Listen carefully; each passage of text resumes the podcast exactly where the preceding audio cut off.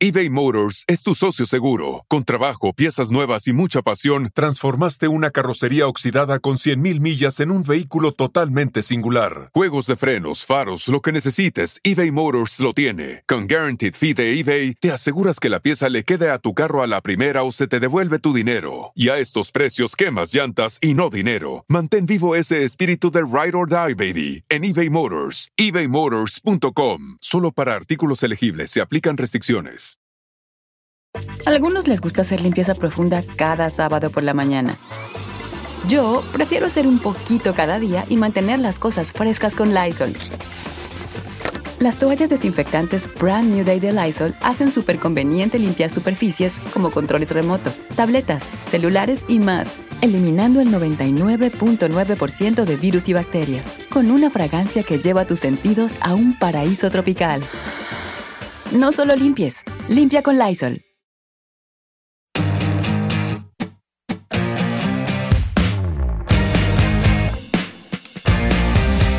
No, no, no, a mí también me interesa muchísimo porque yo también he escuchado los registros akáshicos.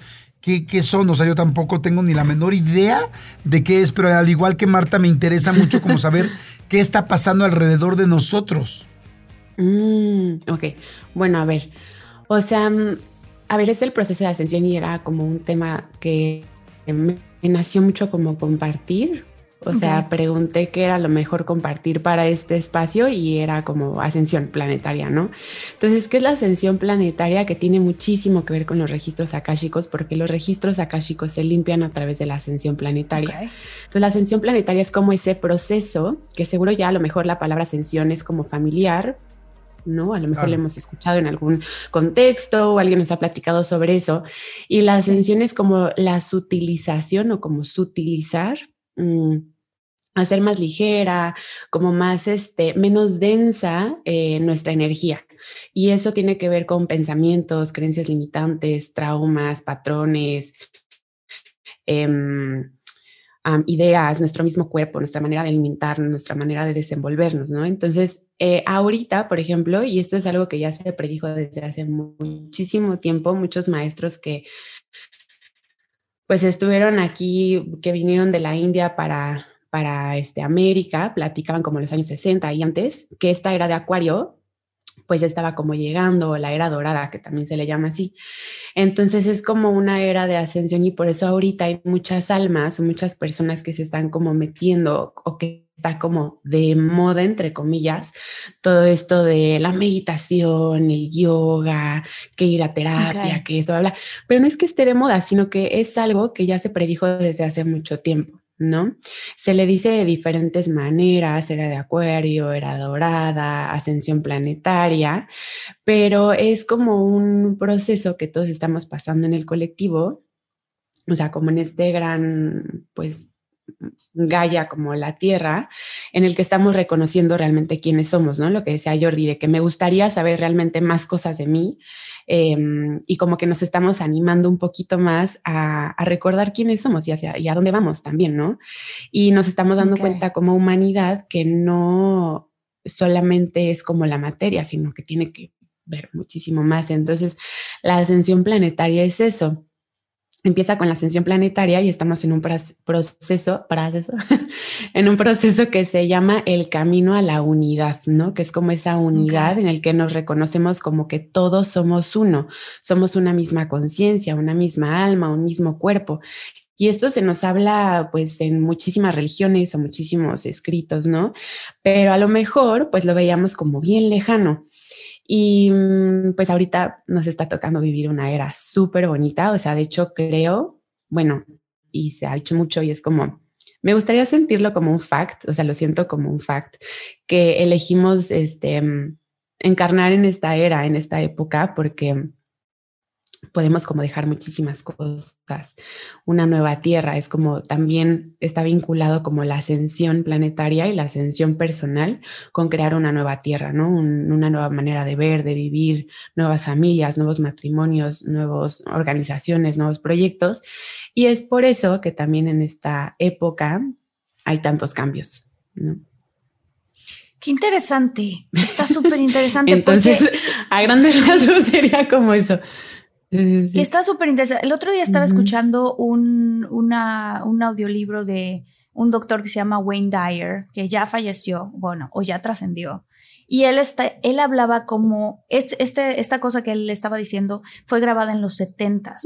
Y él decía como varios este, científicos habían em, predicho que más o menos en las primeras dos, tres décadas de los 2000 iba a ocurrir este evento, como que iban a haber cada vez más almas despertándose y que muy chistoso, decía él, este, las personas que van a estar hablando de este tipo de unidad, de este tipo de ascensión, no son necesariamente personas famosas. Dijo, van a ser personas como tú y como yo.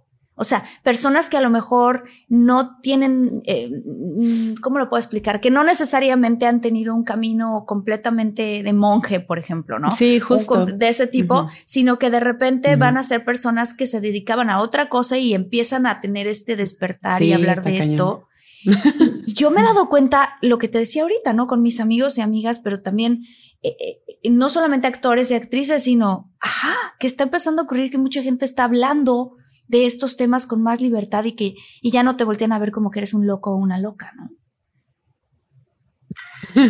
sí, la verdad es que eso está súper rico poder hablar de eso porque sí, luego hay cosas que sí uno quiere saber, pero es como, ay, cómo agarro este tema.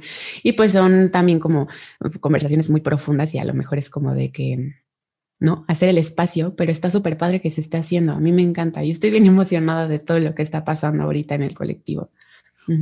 El colectivo siempre te refiere, cuando dices colectivo, este, Mariela, ¿te refieres a toda la gente, a toda la humanidad, a todas las personas? Sí, a todas las personas, literal. O sea, de hecho, si se dan cuenta ahorita también, o sea, se ve mucho también la dualidad, ¿no? O sea, como estás muy en la sombra, como muy en esta parte muy oscura, pasándola como muy densificado todo, o, o estás como en este proceso de que sí, pues te pueden pasar cosas medio densas y tal, pero estás como en este reconocimiento de quién eres tú y lo llevas como con muchísima paz, ¿no? Se ve como el caos y la luz en, estos, en esta época muy, muy, muy cañón y pues muchísimo más desde que empezó todo esto de la pandemia. Ok, adelante, así yo hemos retrasado mucho tu introducción en este podcast. No, no, no. Al contrario, está padrísimo porque yo voy escuchando y la verdad es que todo lo que han dicho cabe. Y esto último de Martita, que es eh, justamente lo de Elohim, es Bereshit bara Elohim, Dios creó eh, Bereshim bara Elohim Het. Pero esa es la parte que nosotros conocemos ya cuando eh, hablamos de los libros sagrados de la Biblia. Sin embargo, esto que nos decía Jordi del Big y lo que tú nos hablas de las eras, Martita, está perfecto porque la verdad son como todas estas historias que dependiendo tanto de la religión como de las creencias que tiene cada uno, pues es lo que sabemos o lo que sabíamos, ¿no? Sin embargo, antes de eso, antes de eso, y quiero hacer un paréntesis porque nada más para decir que todo lo que Dios crea, eh, lo que sea, no sé, cualquier cosa creada por Él, independientemente de que la destruya, queda con una chispa divina, queda con una chispa buena. Entonces, si Dios dice yo voy a destruir esto, no, lo único que no puede destruir es la chispa de bondad que, hay de conciencia divina dentro de eso que Él creó. Entonces, eso no se destruye nunca. Y ahora sí voy a empezar. Justo eh, antes de este mundo, pues Dios estaba experimentando y estaba creando. Creó muchos otros mundos, muchísimos. O sea, los hacía y los destruía porque no le gustaban, porque no quedaban como él quería, etc. Entonces, pues un día construye este mundo, ¿sí? Construye este mundo maravilloso como nosotros lo conocemos. Sin embargo, antes de eso, hubo otra creación. Y esa creación se dio en un lugar llamado el Gan Eden o el, el, paraíso, ¿no? Lo que conocemos como el paraíso. Ahí no había limitaciones, ahí todo era felicidad, no existía el karma, las enfermedades, el dolor, la tristeza, la angustia, el miedo y todo lo que conocemos en esto que yo le llamo la tercera dimensión o este mundo porque en esta tercera dimensión pues es, muy denso, ¿no? O sea, yo quiero ir a un país o quiero ir a otro lugar y de pronto necesito un avión, un pasaporte, etc. Pero en ese lugar, simplemente con el, lo que podríamos llamar el pensamiento, con la energía, te puedes transportar a otro lugar. Entonces era maravilloso porque de verdad se podía entender que hubiera una creación perfecta del creador. Y esta creación perfecta del creador se llamó Adán. Entonces, Adán era el hombre que contenía todos y cada uno de los conocimientos necesarios para poder manejar todo lo que había alrededor de él. O sea, él era capaz de poder manejar todo. Y bueno, pues tenía una vida eh, muy linda, muy bonita, porque era un ser de luz. O sea, no tenía ni un ápice de, cuerpo físico, de materia. o sea, era luz, era, energía. Era luz. Éramos luz. Antes no teníamos esta parte de que la piel y los huesos ni nada. O sea, no éramos 3D, no, no éramos 3D. Éramos la parte del espíritu. Éramos pura luz. O sea, realmente éramos energía o sea, éramos una energía al estado puro, como esta, vamos a decir, como una, como una esfera, como una esfera de luz, así, así éramos este, antes. Qué bueno que te tenemos con nosotros, sobre todo para tocar un tema que es muy importante y que yo, sinceramente, apenas en este último año de mi vida he estado sanando cicatrices infantiles. Entonces, este, bueno, para, para los que están escuchando este episodio y y hay mucha gente que no va a terapia, hay gente que sí va a terapia. Yo soy nueva en el mundo de la terapia. Yo antes pensaba que ir a terapia significaba casi casi que estás loco y entonces necesitas terapia, ¿no? este, eh, ¿qué son, qué son y cómo defines tú las cicatrices infantiles? Las heridas de la infancia, como se llaman de forma coloquial, son traumas, impactos emocionales muy fuertes que un niño recibe. Un niño, estamos hablando de una etapa entre 0 años a 7, 8 años, y que son tan difíciles o tan fuertes de digerir para él que se vuelven una impronta. Es decir, hay una experiencia que es muy, muy, muy eh, por encima de la realidad interior del niño, gritos del papá, violencia, sensaciones de humillación, un acto que está viendo él de golpes o de agresión frente a uno de los dos miembros parentales, y eso le va a generar en el interior un impacto. Ese impacto se siembra como una especie de astillita en el interior del alma del niño. Y el niño, al no saber digerirlo, porque no tiene recursos, porque no tiene herramientas para poder procesarlo, se lo traga, vamos a decir así, y se hiere interiormente. Y cuando el niño va creciendo, esa pequeña herida, esa cicatriz que le va quedando, se va a ir reflejando en muchos aspectos de la vida hasta que somos adultos. Es bien importante que la gente sepa que todos tenemos heridas en la infancia. No puede haber una persona que me diga, yo no. Hay gente que las ha podido ver, las ha podido trabajar y las tiene mucho más resueltas, y gente que está hecha una piltrafa que nunca las ha podido distinguir y que solamente sufre y sufre porque esa herida está latente en el interior de las personas. Entonces, solo como para que quede muy, muy claro, es un impacto emocional súper fuerte que pasa en el niño, que el niño lo traduce de una cierta manera y frente al cual para poder resolverlo construye una máscara o una solución para poder cruzar esa herida. Wow, oye Fer, y tú que hemos tenido la oportunidad muchas veces de platicar de la energía, eh, ¿qué tanto te lastima la energía, las heridas de la infancia, tu energía ya de como adulto y, como, qué, como qué cosa podría ser? Pues, pues fíjense, imaginémonos que somos, cuando somos chiquitos somos como una esponjita emocional. Cuando tú eres chiquito, todo lo que papá y mamá te dicen lo absorbes a rajatabla. Si papá te dice que Santa Claus existe, tú lo crees, y el ratón de los dientes también lo crees y das tu vida defendiendo lo que te han enseñado a creer. Entonces, somos esponjitas emocionales y papá y mamá son las voces más importantes que nosotros escuchamos en la vida. De hecho, no importa cuántos años tengamos, estoy seguro que Marta y tú de repente escuchan la voz de tu mamá diciéndote, Jordi, pórtate bien, o Marta, sé responsable, o sea, siguen estas voces dentro de nosotros. Y entonces, cuando papá y mamá, por su incapacidad emocional o por una experiencia alterna, generan un, impacto muy fuerte en nosotros, se va a producir en el interior una interpretación errada de la realidad. Por ejemplo, un abandono, una sensación de que papá o mamá no estuvieron conmigo cuando fue chiquito porque tenían que trabajar, porque se fueron de viaje, porque se enfermó una abuela y mamá tuvo que cuidar más a la abuela de lo que me cuidó a mí. Y eso, como yo no lo puedo interpretar, se va se va a traducir en mi interior como un introyecto, como una herida que me va a doler. Y como soy chiquito y yo quiero que mi mamá me haga caso, inmediatamente después de que tengo la herida voy a construir un mecanismo de solución al que se le llama máscara. Entonces, un niño que vivió una herida de abandono, en el ejemplo que estamos poniendo son cinco heridas y ahorita si quieren las definimos muy bien, pero un niño que vivió una herida de abandono va a generar una necesidad de no ser abandonado nunca. Entonces, es la típica persona que no puede ir al súper sin el amigo.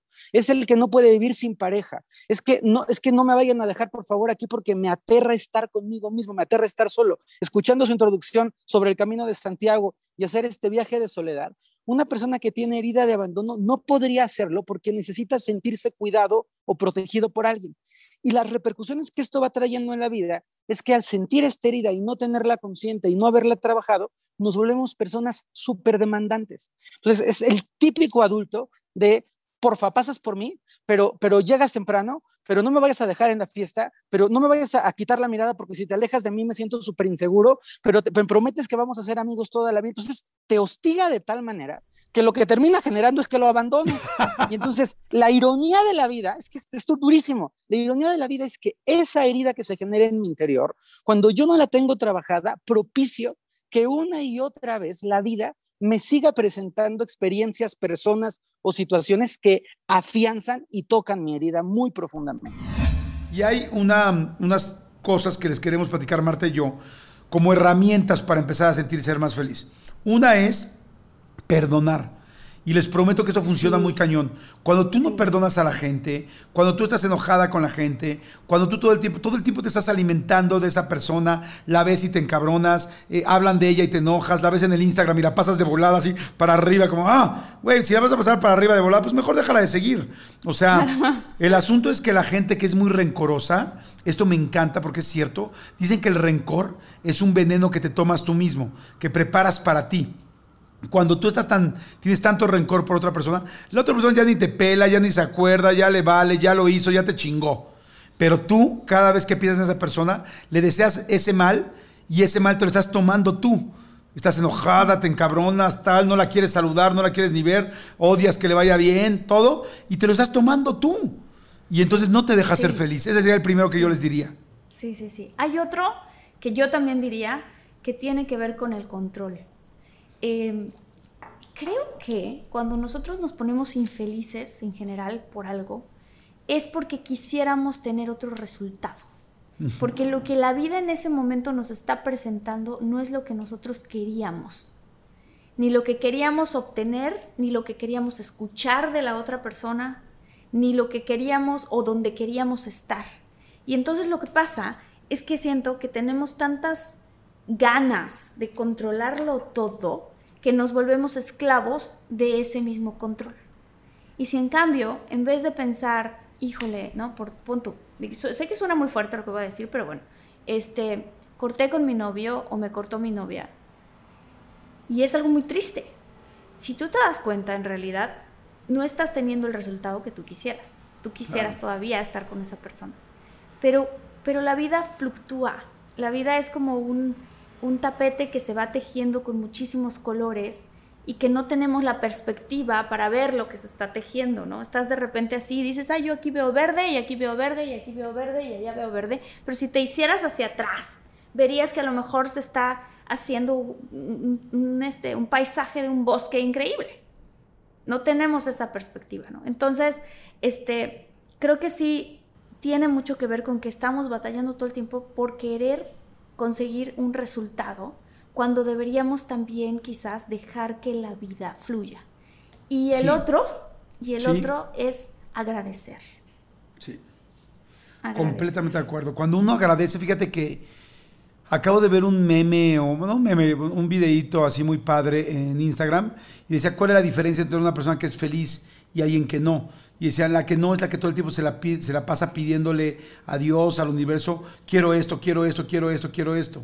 Y la que está feliz es la que todo el tiempo agradece lo que sí tengo, lo que sí tengo, lo que sí tengo, lo que sí tengo. Es que, o sea, si todo el tiempo estás pidiendo, si se fijan, es, me hace falta. Y si todo el tiempo estás agradeciendo a la vida y la energía, le estás diciendo, qué bueno que esto sí lo tengo. No significa que no aspires a más cosas. Significa que lo que tienes le das, le, das gracias. Y ahorita con lo que tú decías de controlar, fíjate que yo he sido, y se los he platicado aquí en el, a los muchólogos y muchólogas, que ya somos como una familia, y, aquí nos hemos dicho pues muchas cosas de la neta que, que, uno no dice ni en la televisión, ni en ningún lado, ¿no? Y, yo he dicho que yo, ni en las películas, yo, yo he sido, yo sufrí durante mucho tiempo de ser una persona muy controladora. Y, y me di cuenta que cuando controlas, te sientes muy mal porque efectivamente, como dice Marta, no puedes controlar todo. No hay manera de que todo lo que tú quieras suceda porque está fuera de ti. Y cuando tú quieres controlar lo demás y no se logra, te frustras. Y te frustras y chistosamente pierdes el control de ti porque dejas el control tuyo en otra cosa, en otra persona. Quiero que esto suceda así. Y cuando no sucede, el que se sale de control eres tú. Sin embargo, si tú dices, pues quién sabe qué pasa entre esos dos, o quién sabe qué pasa, quién sabe qué pasa en esa entrevista de trabajo, o en esa conferencia que voy a dar, o en esa pareja que me quiero ligar, no sé lo que pase, cuando lo sueltas, tomas el control de ti. Porque es... ¡Wow! Jordi, qué importante lo que acabas de decir. Qué importante, porque yo también sufro de, problemas de, control. O sea, yo, yo nada más que iba por la vida no dándome cuenta. Yo pensaba que no, yo pensaba que yo fluía y que así. Pero ya me puse a analizar un poco más profundamente. Y sí, o sea, también, también sufro de problemas de control. Creo que todos en algún momento tenemos algo. Hay distintos niveles. Pero eso que acabas de decir es importantísimo.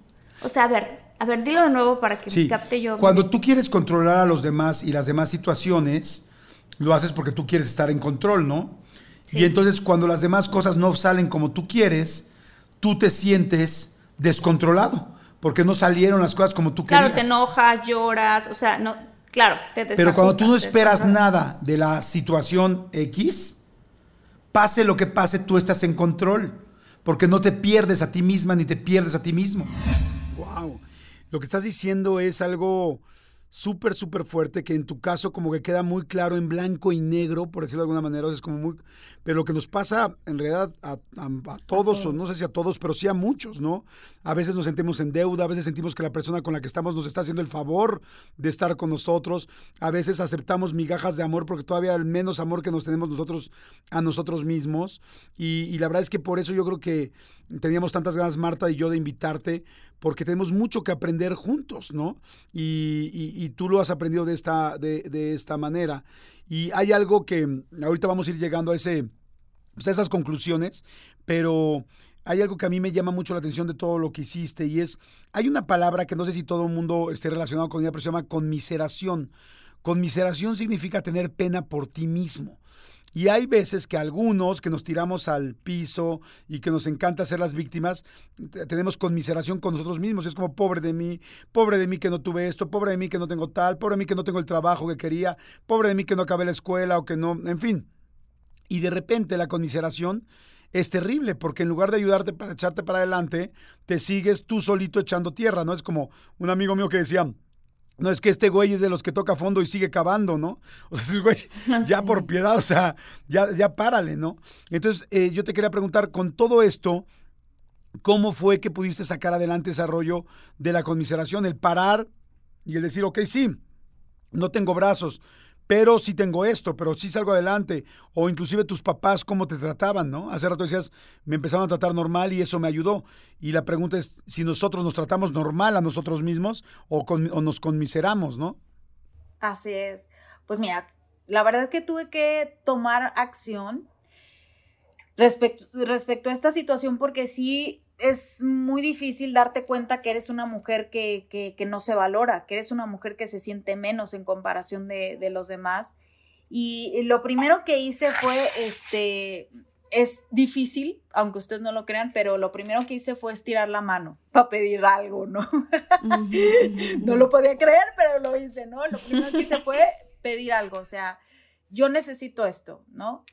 Cuando veo que no hay como respuesta de, parte del, papá de mi hija, entonces yo decido eh, empezar el camino sola con ella y es entonces cuando decido divorciarme. Pero obviamente me sentía por los suelos, súper mal, súper, súper, súper triste. Pero yo había terminado de estudiar una maestría en ecología emocional, donde te enseña cómo a transformar tu emoción, eh, esta emoción eh, negativa en algo, en algo que sea real, que puedas tocar y que sea positivo, porque cuando nos enojamos, eh, rompes algo y eres bien fuerte y eres bien terco. Cuando te enojas, puedes este, tener esta perseverancia. Lo hemos visto en las películas, ¿no? Se enojan y matan a todo el pueblo, ¿no? Entonces dije, ¿qué voy a hacer con esta decepción, con esta desilusión, con este, con este coraje que tengo dentro por haberme dado cuenta que yo no me di mi lugar, que yo no me valoré, que yo me compré una deuda que no me corresponde? Y era un dolor tan grande que a veces ese dolor emocional lo quieres poner en un dolor físico porque a veces crees que puedes como curar más fácil algo que ves. Y es entonces cuando decido estudiar el cello y el chelo para mí se me hizo em, mm, realmente algo impresionante. Para empezar, yo necesitaba algo que abrazar porque realmente me sentía muy sola en ese camino. Eh, y fue muy, me dolía todo cuando empiezo a tocar el chelo. Tuve que diseñar un arnés para, para poder ah, tomar el arco. Este, por primera vez eh, tuve un callo aquí, en, mi dedo de aquí, de agarrar el chelo. Eh, no sé si se me ve esa, ese, ese, ese es el callo. a ver, la gente que está en YouTube igual lo puede ver ahí el callito. Por primera vez se me hizo una ampolla aquí horrible de, los, de las cuerdas y eh, me dolía el abdomen, pero el, este, viviendo ese dolor físico, aprendí que cuando presionaba mucho las cuerdas, pues desafinaba mucho. Entonces, no debes de vivir presionado a hacer cosas porque la sociedad lo dice o por el protocolo o porque así lo marca eh, pues la familia, ¿no? Que debes de ir a tu propio ritmo, que cuando nosotros no tenemos un, ritmo, pues siempre va, va, a haber un desafío ahí, ¿no? Y que tendrás que crear tu propia manera de hacer las cosas y así es como diseñé el arnés. Y poco a poco, a través de visualizar estas herramientas, las pude traer hacia mí y, y hoy en día poder compartirlas con las personas, ¿no? Tienes que aprender a ser equilibrado, tienes que aprender a aceptar el dolor como, como un anuncio para cambiar. El dolor no es para quejarte, el dolor es para transformarte, para cambiarte y para crecer. Y entonces cuando lo pude sentir, el dolor, eh, este, y verlo, mm, pude entonces gestionarlo mejor, porque realmente yo sí viví mi sueño dorado, yo sí me casé enamoradísima y sí pensé que me iba a casar para siempre. Y cuando nació mi hija después de ocho años intentar embarazarme, aprendí hasta inyectarme sola. Y cuando eh, eh, esta persona me dijo, sí, nos divorciamos después de haber yo dado todo, darlo todo, no, no, no solo físicamente ni materialmente, lo di todo, me di todo, no valgo nada después de estar en esta posición de sentirme que no valía nada, este, volver a, construirme a través de, del arte de la música, de, escuchar eh, el cello para mí fue un renacer y, construirme para, para, sacar adelante al ser más amado que tengo, que es mi hija, ¿no? ¿Te ha pasado algo, Fer, con la clarividencia y, por ejemplo, los fantasmas? O sea, primero partamos, tú siendo una persona tan espiritual, eh, sí. ¿Estás de acuerdo y crees en lo paranormal, en los, especialmente en los fantasmas? Totalmente, creo, creo en lo paranormal, los he visto, he hablado con ellos literalmente, les he mandado mensajes y demás. Solo me parece importante que, que, el sentido es lo que hace el cambio. Es, creo en los fantasmas, pero no creo en los fantasmas películas de zombies, no creo en los fantasmas, este, con, o sea, creo en los fantasmas energías de personas que habitaron aquí que no se pueden ir y que se quedan atrapadas. Y he tenido muchísimas experiencias realmente con fantasmas, la mayoría muy buenas, algunas duras, desagradables, sobre todo cuando nosotros estamos vibrando en el miedo. De repente sintonizamos con energías que están en esa frecuencia, ¿no? Entonces no, quiero que nadie se nos sugestione. Si eres una persona de luz, vas a encontrar más ángeles que fantasmas. Si eres una persona este, medio malandrina con la energía corrompida, encontrarás más este, cosas feas, chancludas que cosas bonitas, pero eso depende de ti, porque afuera hay de todo. Y con los fantasmas me han pasado cosas muy, muy bonitas. Fíjate, una, una, yo tuve dos abuelas que fueron mis, mis primeras fans de la evidencia, porque mis dos abuelas creían en mí antes que creyeran los demás del mundo. Mis dos abuelitas sabían que veía porque me conocían desde chiquito y las dos me pidieron que les avisara su muerte. Entonces, para mí fue súper fuerte. Dos ¿Te pidieron ah, que les avisaras su Sí, claro, las dos me pidieron. Una, mi abuelita Rita, mucho más linda, porque era un, un ser precioso, y mi abuelita me dijo, tenía dos hijas que vivían fuera. Entonces mi abuelita me dijo, antes de que me vaya, me tienes que avisar para que les diga a tus tías que vengan porque me quiero despedir de ellas. Mi abuelita y yo así conversábamos. Entonces cuando me acerqué a ella y le dije, abuelita, ya, que fue para mí durísimo porque yo la quiero mucho a mi abuelita Rita. Mi abuelita con unos pantalones increíbles dijo, muy bien, no me iba a echar de cabeza a mí, llámenle a, a mis tías para que vengan a verme, la vinieron a ver y mi abuelita se, se fue, ¿no? Y esta, y esta abuelita me pasó algo muy bonito, perdón, con la otra abuelita, esta, esta fue la historia de la abuelita Rita, mi otra abuelita, cuando ella se muere, yo la quería mucho también, y un día viene de fantasma a presentarme a su papá, a su mamá y a sus hermanas que yo no había conocido. Entonces fue precioso para mí, porque llegó a decirme, mira, este es mi papá Alfredo, este es mi mamá Nina, que yo por supuesto que no había conocido, estas son mis hermanas. Entonces fue para mí tan bonito el haber encontrado esta, esta, esta respuesta con mi abuelita, que es un ser muy lindo para mí en mi corazón. Y así como he tenido experiencias bonitas, he tenido experiencias creepy, he tenido experiencias más rudas, como con experiencias... Oigan, si están buscando un nuevo celular, please, please, please, no vayan y agarren la primera oferta que les pongan enfrente. ATT le da sus mejores ofertas a todos. Sí, a todos, ¿eh? A ti, que tu tiempo en el teléfono sube cada mes. Y a ti, que ni siquiera tienes redes sociales. A ti, que hablas toda la noche con tu pareja. Eres de los míos, ¿eh? Y a ti, que sigues haciendo swipe para encontrarla. A ti, que el 80% de tus fotos son de tu mascota. Y a ti, que si no subes foto en el gym, no cuenta la ida. A ti, que también tienes selfies con todas las celebridades. Y a ti, que tampoco te creen que grabaste un video de un ovni. ATT le da sus mejores ofertas en todos sus smartphones a clientes nuevos y existentes, porque conectar lo cambia todo. Las ofertas varían por dispositivo, sujeto a términos y restricciones. Visita att.com o una tienda para más detalles. Mira, por ejemplo, una vez, una vez me, me, tocó una persona que tenía un fantasma enredado en el cuello como si lo estuviera ahorcando todo el tiempo. Esta persona era mi maestra en preparatoria. Esto es, una, este es un dato importante porque de repente yo veo que hay psíquicos que se vuelven psíquicos después de un fin de semana. Yo toda mi vida he visto, desde que tengo dos años, toda la vida he visto. Mis primos se juntaban cuando viajábamos así de, ¿qué ves, Fer? Y entonces les decía, hay un, hay un señor en el cuarto de Erika. ¡Ah! Y todos salíamos corriendo de Era así divertidísimo, ¿no? Me hubiera encantado crecer con, contigo desde que soy, prima. Desde que soy chiquito, ¿no? Pero una vez me pasó que estando yo tomando una clase en la prepa, normalito, yo me apunte, veo a una, a una maestra que tiene un, un, un fantasma horrible cargando, ¿no? Y yo la veo, me hago el que no veo porque yo no quería ver, yo no quería eso, yo me esforcé por tener una vida normal y estudiar una carrera para apartarme y la vida me fue trayendo destino hasta que dije, ok, ya por las buenas aquí me quedo, ¿no? Salgo del salón y la maestra me dice, tú viste. Y yo, no, yo no vi nada, haciéndome bien menso, ¿no? Es que tú lo viste y me tienes que ayudar. Resulta que le dije a la maestra, no, yo no vi nada, me, me, hacían tonto, hasta que me dijo, por favor, ayúdame, de verdad necesito ayuda, no me puedo casar, eh, una, una mujer muy linda, pero se subió muchísimo de peso, nadie se me acerca, y yo, déjame ver quién es tu fantasma. Entonces empezó a hablar con el fantasma, y el fantasma era su novio, de cuando ella tenía 22 años, que le amenazó y le dijo, si no te casas con, ya te con anillo de matrimonio, si no te casas conmigo no te voy a dejar casarte con nadie.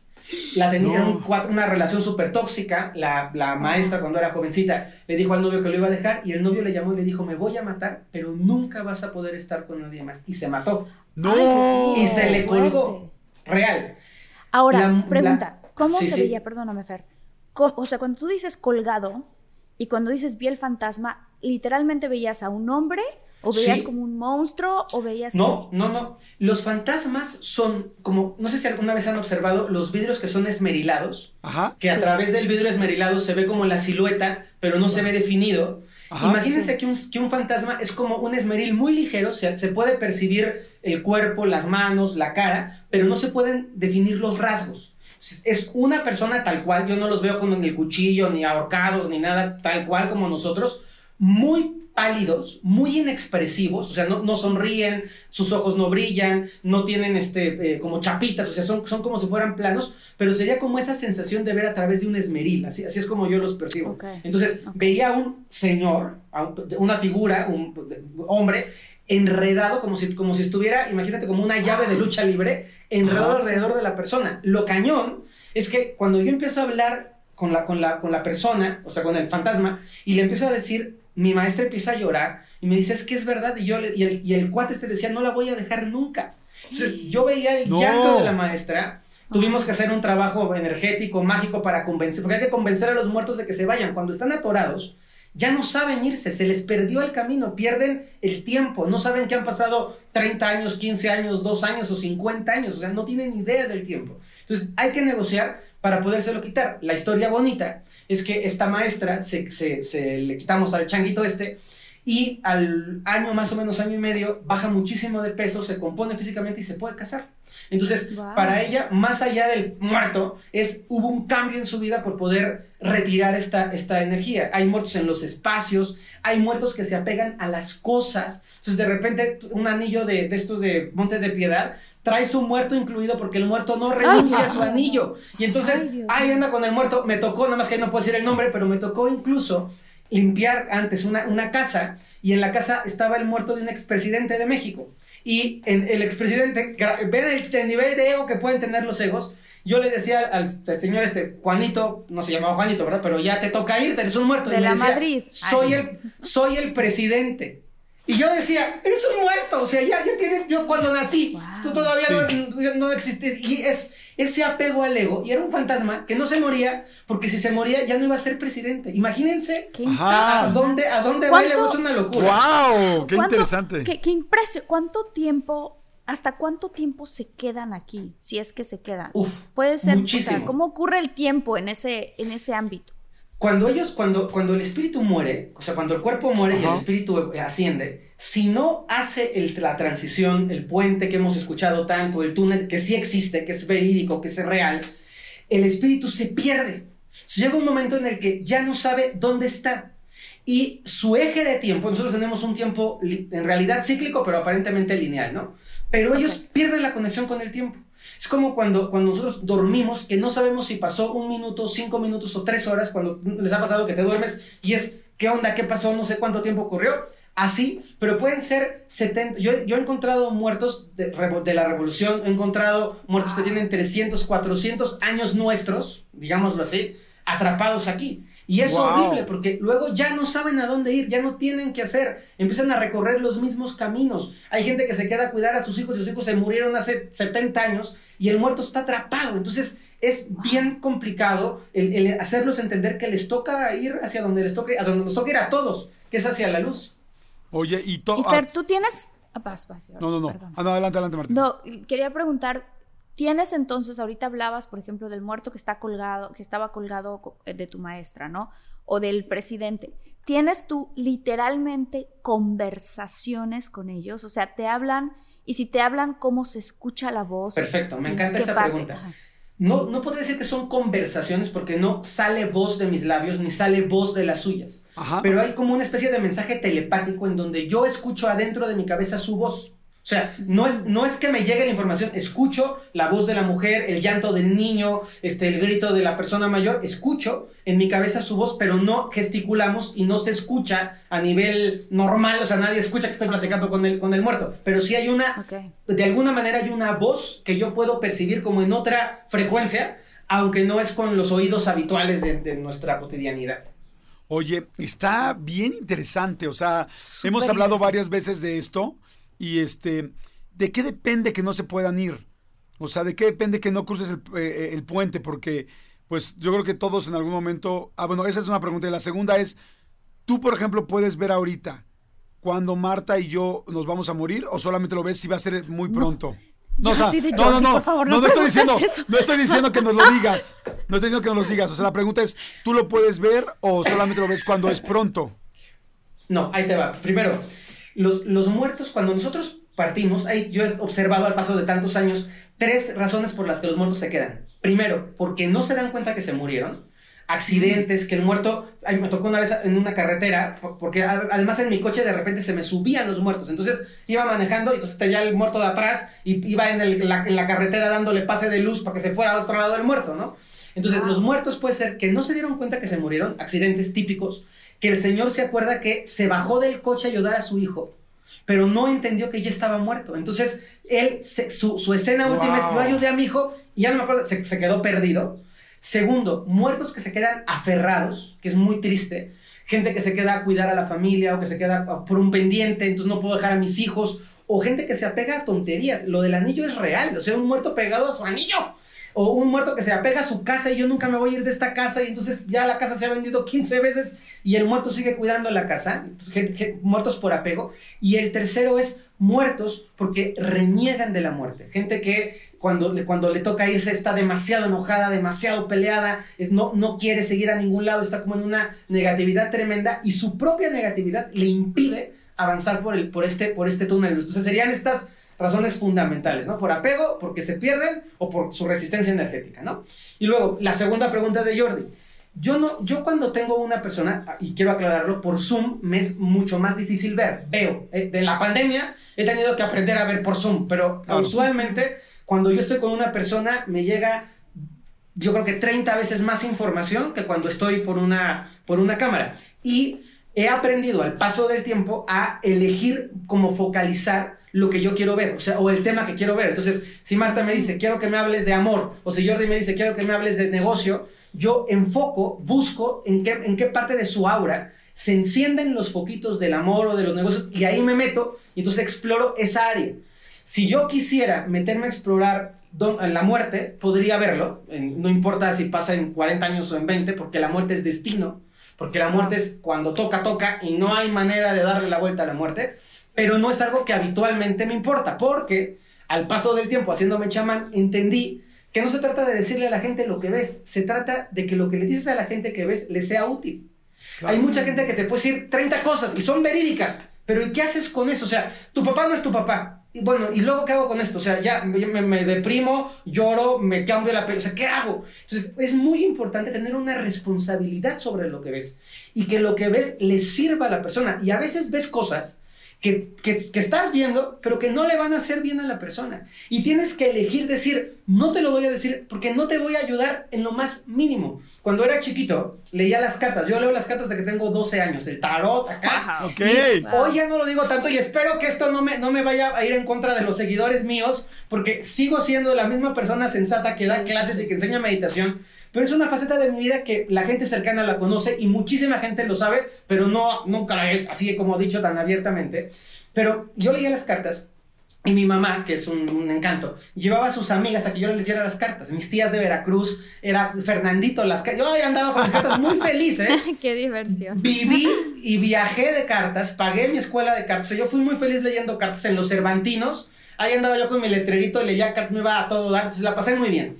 Pero en estas cartas, yo tenía, ojo, 12 años o 11 años, estaba en primaria, y me llegaban las amigas de mi mamá, y me acuerdo que una amiga de mi mamá, que conocía a su esposo, que se llama Paco, el señor, como millones de Pacos en el mundo, le digo, ay, qué chistoso, Susanita. Fíjate que Paco se está dando besos con una señora así y así y así. Yo, sin la menor criterio, sin la mayor malicia, ¿cómo, Feri? Yo sí, y es del trabajo, porque no, yo le empecé a decir y la señora no sabía qué hacer y mi mamá me regañaba y yo decía, es que yo no, sí sabía ver, pero no tenía filtros. Claro. Entonces, al paso del tiempo, vas entendiendo los filtros, vas dando, o sea, me acuerdo de una forma muy violenta, un día que, que, una señora eh, en la calle venía y yo vi que el niño, el, bebé que estaba embarazada la señora, el niño ya estaba muerto. Entonces, yo le dije, y con mi mejor inocencia, señora, ya se le murió su hijo. No juegues. Imagínense el impacto de la... O sea, qué, grosero. Pero lo que, quiero, lo que quiero dar a entender es, no entendía, o sea, era tanto lo que veía que no podía filtrar, no tenía criterio. Eso lo he ido ganando más o menos al paso de los años, aunque luego se me va también, pero bueno, intento hacerlo de la mejor manera. Oye, yo te quería preguntar, ¿por qué en este momento? Te voy a dar mi...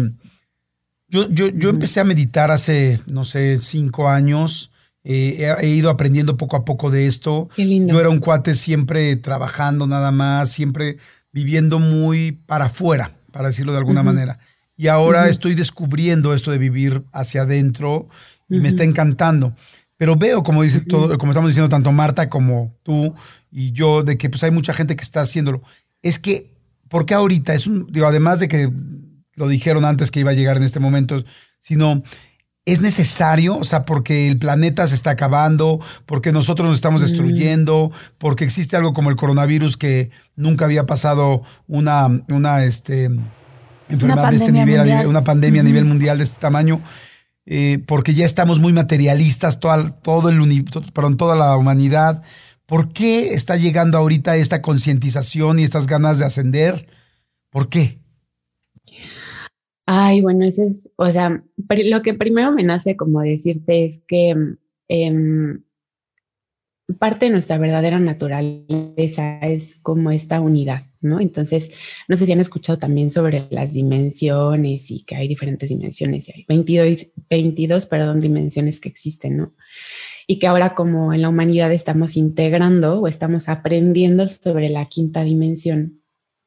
Mm, y la dimensión a la que estamos llamados es a la primera o a la unidad, a vivirla en esta dimensión de la forma, esta dimensión de la, de la materia, de lo físico. ¿Esa qué sería la primera dimensión? La, tercera dimensión, es la de lo físico. La tercera, la tercera, es la de dimensión es la de, lo físico, la de la materia. Perdón que pregunte porque ahí sí no sé nada de esto. ¿Cuál es la cuarta y cuál es la quinta? ¿Y yo ah, cuál es la primera y cuál es la segunda? sí, ahora sí que ve del 1 al 5. La primera dimensión es como la dimensión del origen, ¿no? Es la dimensión de Dios y está en espejo con la 22, que es como la dimensión de Dios, ¿no? Entonces el 1 al 22, no nos vamos a ir hasta el 22, pero del 1 al 5, ¿no? Luego está la 2, que es la parte de la dualidad, ¿no? Es esta parte de la sombra y de la luz bueno, malo, arriba, abajo, toda esta parte como de dos, ¿no? Y es algo que nosotros vivimos mucho en la tercera dimensión. La tercera dimensión es, em, la Tierra está como, o estaba, porque está en esa transición, regida por la, por la dimensión de la materia, ¿no? Entonces tú encarnas como alma, como conciencia en un cuerpo físico, entonces es como también una parte de la de la separación, de la dualidad y también como de todas estas partes de pensamientos, creencias. Y entonces yo soy yo y tú eres tú, dependiendo de qué personalidad yo empiece a crear a través del tiempo. Y empezamos como a hacer estos juegos en, esta dimensión para aprender quiénes somos, para regresar a la unidad, regresar al amor, ¿no? Pero todo es un ciclo, ¿no? Es un ciclo que parte de de la conciencia. Y esto me encanta, ahorita me, me, acordé de eso, ¿no? Como parte de, la, de Dios, de, del Padre, del universo, como tú le quieras llamar, ¿no? Parte de eso y tú bajas y te empiezas a experimentar en diferentes dimensiones, pero siempre para regresar a la fuente. Y eso es lo que estamos haciendo, ¿no? Entonces, es como toda una, toda una experiencia literal estar aquí. De hecho, estar en, en Gaia, en la Tierra, es como por estar en este, en este lugar, en encarnar en, la Tierra, porque estar en la forma es algo bien interesante, ¿no? O sea, porque realmente no es lo, mm, pues el origen, ¿no? Y luego está la cuarta dimensión. La cuarta dimensión eh, le podemos decir que es como la parte, es que, pues como el purgatorio, ¿no? Como la parte como, como donde está como todo lo astral, y puede ser que hay muchas personas en la tercera dimensión. No es que si estás en otra dimensión y estás en otra parte, las vives todas en la Tierra, ¿ok? No son niveles tampoco, todas las estás integrando al mismo tiempo. Entonces, eh, la cuarta dimensión, pues esa parte del purgatorio, ¿no? Entonces podemos ver a mucha gente que está en un purgatorio, ¿no? Como repitiendo muchos patrones este, en el sufrimiento, ¿no?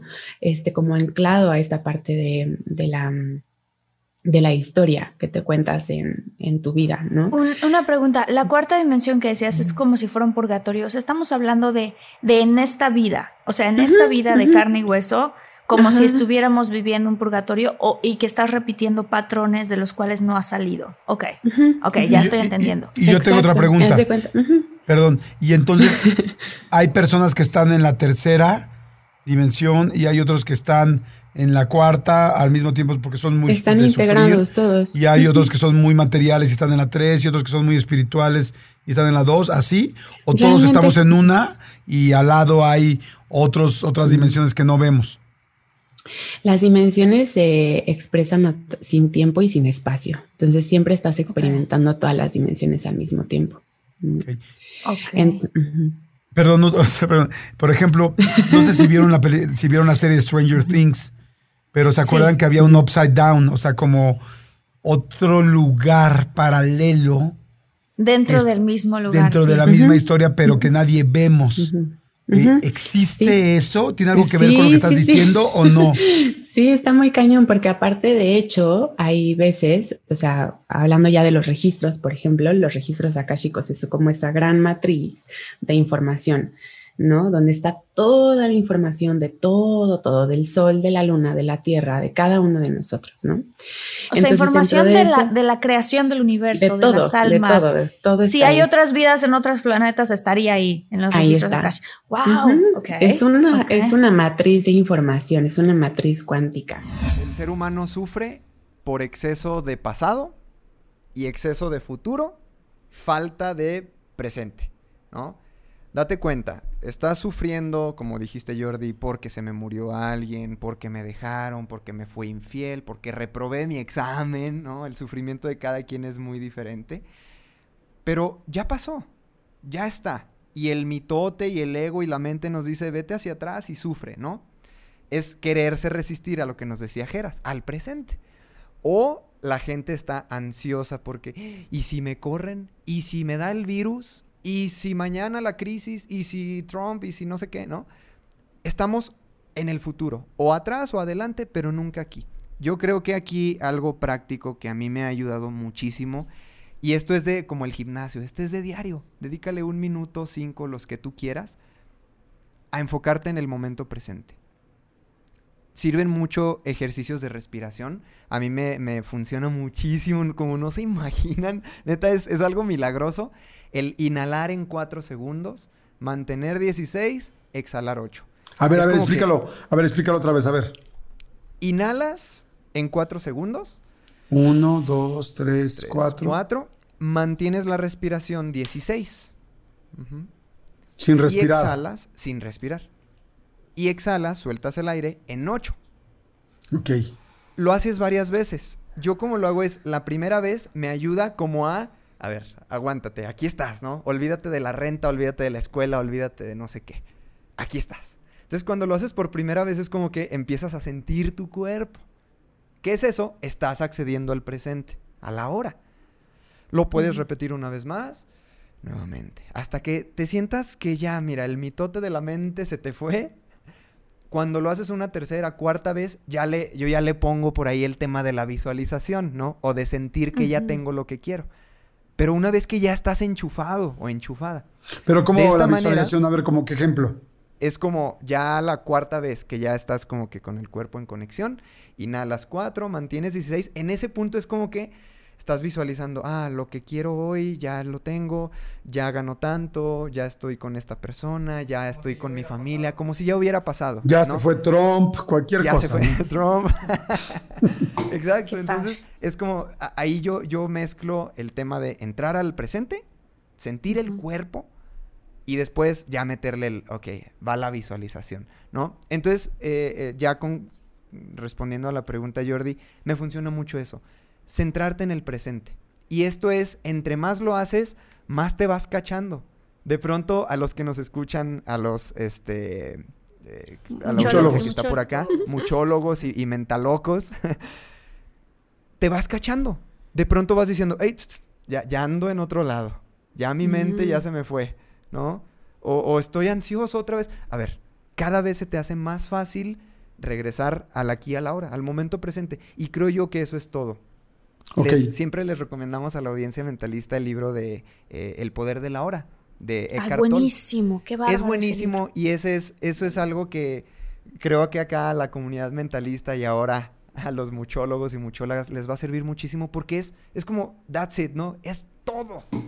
Tú aprende a acceder al momento presente y entre más lo hagas con ejercicios, de lo que te digo, te toma 10 segundos si tú quieres, pausar, ponte alarmas en tu celular que te des, hey, pausa. Ah, ok, ahí hace el ejercicio de respiración, ¿no? Ok, estás en el tráfico, estás en el alboroto del día, pausa, haz el ejercicio.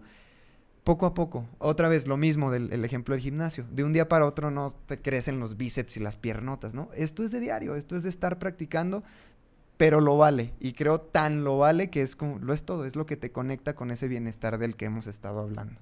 Padrísimo. Hay un señor, fíjense, que se llama este, el Dr. Dr. Wayne Dyer, que tiene, tiene una, una, unas cosas muy interesantes, pero entre, entre sus frases súper interesantes que tiene que ver con mantenerte en el presente, dice mucho, a ver, ¿qué es lo que te preocupa? Porque la preocupación es, es por algo que quieres controlar del futuro que te gustaría cómo estuviera el futuro, algo que viene o algo que cómo voy a pagar esto, híjole, tuve este problema con mi hijo, cómo le voy a decir a tal persona que me tiene que respetar, ¿no? Cosas, lo que sea que sea. Este, o problemas de la vida, ¿no? Entonces dice, este, si te preocupa en el futuro, pregúntate, ¿qué puedo hacer al respecto? Y entonces dices, bueno, a ver, ¿cómo voy a pagar la renta? Bueno, tengo que hacer esto, tengo que hacer aquello, tengo que hacer el otro, ok. Si te preocupa, ¿qué puedes hacer al respecto? Y si puedes hacer algo al respecto, entonces no te preocupes. Y si no puedes hacer algo al respecto, entonces no te preocupes. Claro. Wow, está precioso. Está padrísimo. Padrísimo. Pues sí, porque no tienes nada que hacer. O sea, si no, no hay nada que hacer, pues entonces no. ¿Para qué te preocupas? Nada más te estás eh, haciendo harakiri solito, ¿no? Totalmente. Y ahí, es cuando dicen que la, la, fe se ve manifestada a través de tu acción. ¿no? Porque si ya sabes que puedes hacer algo al respecto, pues actúas con esa fe de que ya todo se va, va a estar y se va como a solucionar, ¿no? Y, y, y con lo que decía Jordi, si, si, hay, si hay pues cosas muy, muy complicadas, ¿no? Y realidades también pues muy difíciles. O cuando empiezas a obtener este tipo de mensajes y dices, pues ¿cómo? Porque está toda mi vida hecha un caos o así. Y, y pues sí es complicado que... Eh, entonces he visto mucho como, que el tema es ser muy honestos, radicalmente honestos con lo que estás sintiendo y con lo que está pasando. Porque ya va a llevar un proceso, o sea, va a llevar un proceso en que cada vez vayas aligerando tu vida, porque, pues sí, a lo mejor una práctica, claro que te va a conectar, pero el tema es actuar desde esa conexión, porque a veces ya lo usamos como salida o como escape, la misma espiritualidad la usamos como escape. ¿Como, como aspirina? Sí, como exacto, como decir, eh, pues aquí tengo un chorro de deudas y no le hablo a nadie y me peleé y lastimé a esta persona, pero a ver, ya, aquí me pongo a, a, yo a meditar y entonces nos empezamos como que a engañar y a lo mejor sí nos da una cierta conexión, pero lo usamos como escape. O la misma religión también, pues voy aquí a misa nomás y aquí pongo buena cara y todo bien, pero acá en mi vida tengo hecho un caos y yo estoy todo movido emocionalmente y entonces es cuando empezamos a usarlo como escape. Por eso sí se requiere como esa, esa honestidad radical y esa valentía de decir, ok, ya sé que esto me está quitando la paz. Y yo, es una pregunta muy poderosa que es, ¿qué me quita la paz? Y entonces se, se activa, ok, a esta persona que no he resuelto este tema, que no hemos hablado, que no hemos confrontado, este tema, esta deuda que estoy teniendo, que me está robando mi energía, que no he pagado esto, y entonces empiezas a resolver esas cosas. Entonces como que vas haciendo un equilibrio entre, entre tu realidad externa para que también puedas estar más en paz ahí internamente, ¿no? Entonces son cosas que de alguna forma sí puedes tener cierto grado de control en, ¿sabes qué? Ir y decirle a la persona, ir y pagarle a la persona, ir y confrontar esa situación, hay cosas que sí puedes tener ese, ese grado de control. Entonces, esta práctica de, de, entregarlo, o sea, de entregarte, es muy, muy, muy poderosa porque, pues sí duelen, o sea, pues claro que una muerte va a doler, claro que te, va, que te corran de un trabajo va a doler, claro que hay cosas que van a doler, claro que van a doler. El tema es, no es que no pase eso, que es lo que confundimos con la espiritualidad. Ah, ya estoy iluminado y ya. No es eso, es el tema de la aceptación y de la constante entrega para poder resolver ese dolor. Entonces ya te vuelves como tú mismo la persona que, que tú mismo te apapachas, ¿no? Para, poder resolver. Me encantó lo que dijiste porque sí es cierto, yo uso la espiritualidad un poco de aspirina, o sea, cuando me siento mal, cuando necesito estar más tranquilo, cuando tal, ay, voy a meditar, voy tal, pero eh, digo, sí lo he logrado algunas veces, pero sería mejor poderlo hacer más, que es no tengo que esperar a que ya no pueda, sino más bien todos los días vivir conectado conmigo para que no pase, ¿no? Y para vivir, siempre hemos escuchado esta frase de hay que viajar, llevar el equipaje más ligero.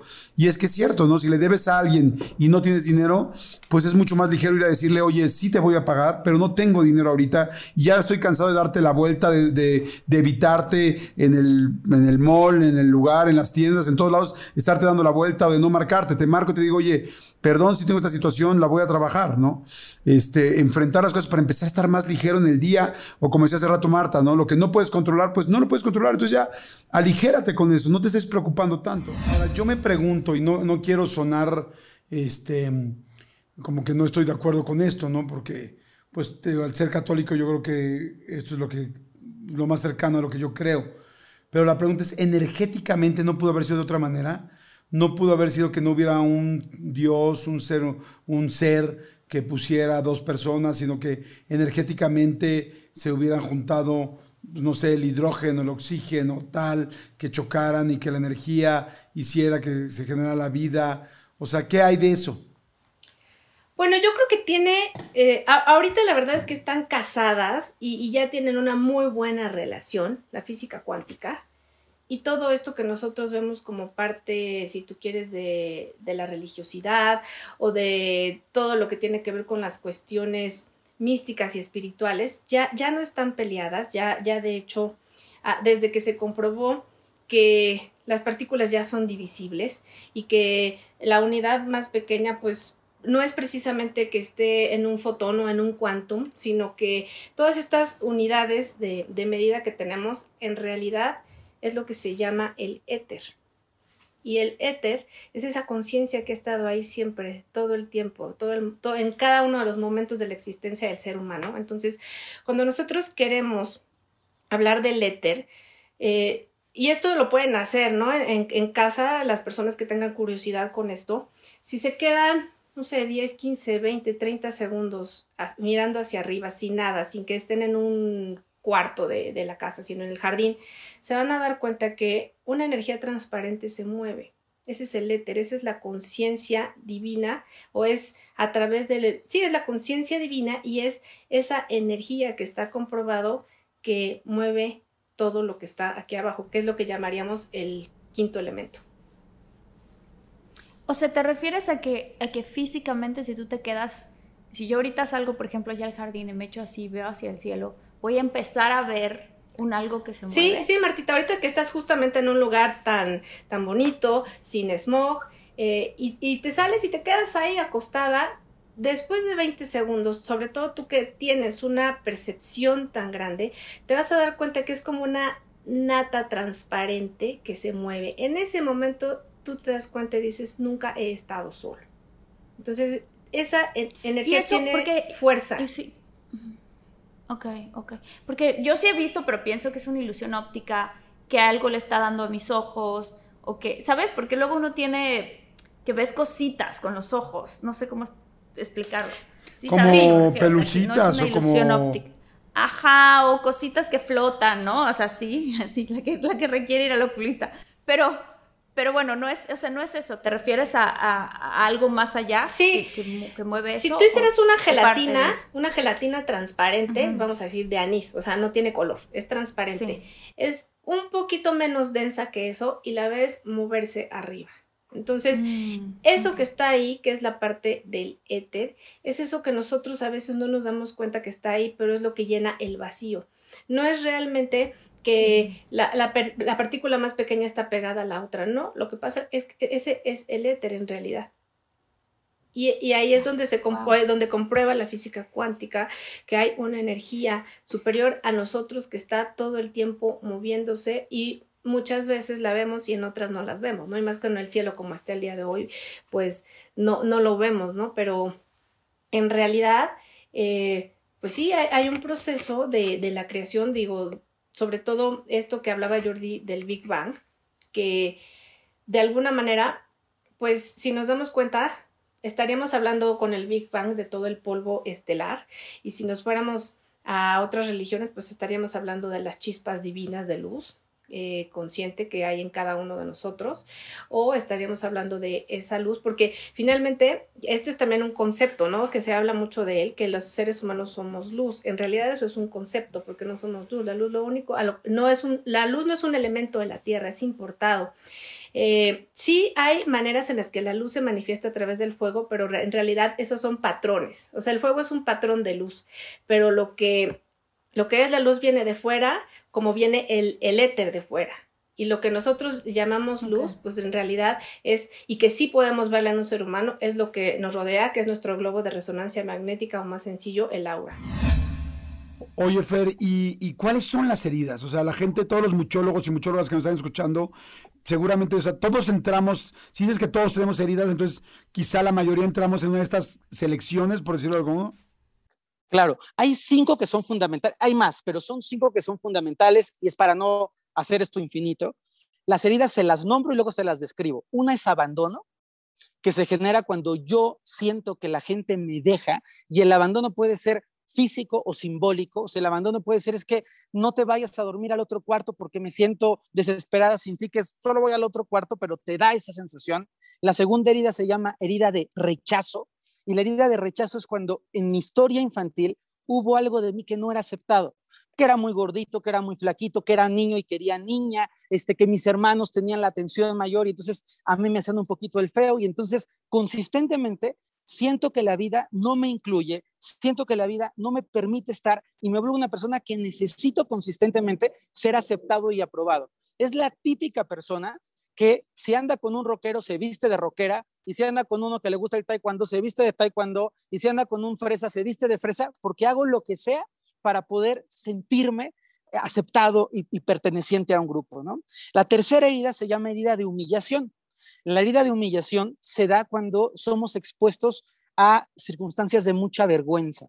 Por ejemplo, un típico ejemplo de herida de humillación es, te hacías pipí en la cama de chiquito y tu papá diciendo, voy a llevar tu pipí a la escuela para que todos sepan que eres un mión. Entonces, para el niño es como, qué difícil, cómo manejo esto, no quiero hacerlo, pero me ocurre de una manera natural. O una herida de humillación de pronto es cuando las niñas empiezan a desarrollar el pecho a temprana edad y no falta el primo, el tío, la mamá burlona de, ay, te está... Entonces hay una parte de qué vergüenza, me siento expuesta y no quiero ser vista y entonces siento humillación profunda.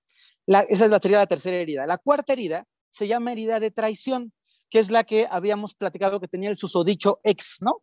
Esta herida de traición se produce cuando hay promesas en, la, en el vínculo paternal cuando hay una serie de expectativas que los papás nos, nos sugieren o nos proponen y de repente por alguna razón se rompen. Por ejemplo, te prometo que tú vas a ser para siempre mi niña chiquita y que te voy a amar o mi niño chiquito te voy a querer muchísimo.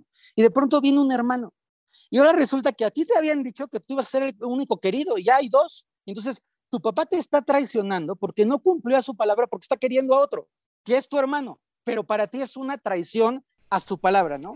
Una traición puede ser una infidelidad, de mi papá me dijo que iba a estar conmigo siempre, le puso el cuerno a mi mamá y nos abandonó. Y entonces tengo herida de abandono y herida de traición. Se, me mezclan las heridas, ¿no? Y la quinta herida se llama herida de injusticia. La herida de injusticia es cuando sobre nosotros se demanda y se exige muchísimo, cuando de nosotros se nos exprime y todo lo que hacemos no es suficiente. Y entonces tenemos una sensación interior, esa, herida, la gente exitosa tiende a tenerla, una sensación de que nada de lo que haga es suficiente, de que tengo que esforzarme más y tengo que hacer más y tengo que trabajar más duro y tengo que quedarme más horas y tengo que hacerlo mejor que todo el mundo. Entonces se va volviendo, esas sonrisitas son delatadoras, ¿eh? pero se va, se va volviendo como, una, como una, una, una tormenta en donde todo el tiempo me siento insuficiente. Entonces lo que hago para poder sobrevivir a esta herida es generar una máscara que se llama una máscara de rigidez y en esa máscara de rigidez me hago el todas puedo, nada me importa, a mí forma el trabajo, soy, yo no me canso nunca. Construyo una personalidad un poco arrogante, eh, se llama hiperracional en términos psicológicos, y esa personalidad me ayuda, ojo, me ayuda a protegerme de la sensación que tengo de querer ser reconocido y valorado. Es el típico hijo que trae el diploma de 10 de la escuela, pero no se atreve a decir, papá, mira que me saqué 10, y lo pone en la mesa esperando que el papá lo vea, y el papá pone el periódico y no ve el diploma. el niño saca el diploma y es así de, este, pa, ¿ya viste las calificaciones? Y el papá dice, pues sí, sacaste 10, es lo mínimo que tú tienes que hacer, para eso pago la escuela. Entonces, hay una sensación de, no importa qué hago, nunca es suficiente. Esas son las cinco heridas. Abandono, Dime, dime, dime. No, decir que preguntarle a Marta que cuál, eh, con cuál se identifica ella, yo ahorita les digo con cuál me identifico yo, y ahorita que nos expliques cómo podemos desarrollar y trabajar cada una. ¿Tú, Marta? Yo, la, la herencia, la herida, perdón, la herida de injusticia, porque en mi casa, eh, de, otra vez, no sé si tenemos una familia muy bonita, pero mis papás ambos eran muy exigentes, súper, súper exigentes. Entonces, aunque yo fui una niña de puros dieces, yo veía como a mis otros compañeritos que sacaban dieces, sus papás les regalaban una bolsita de dulces o se los llevaban al cine o cositas así. Y yo llegaba con mis papás, me saqué puro 10 y mi mamá y mi papá, los dos, es, es lo mínimo que puedes hacer, es tu responsabilidad. Entonces yo sentía que era injusto porque veía a todos mis otros compañeros como si lo celebraban y si los festejaban. Y en cambio, si yo me sacaba un 8, el castigo era horrendo. O sea, realmente me castigaban feo.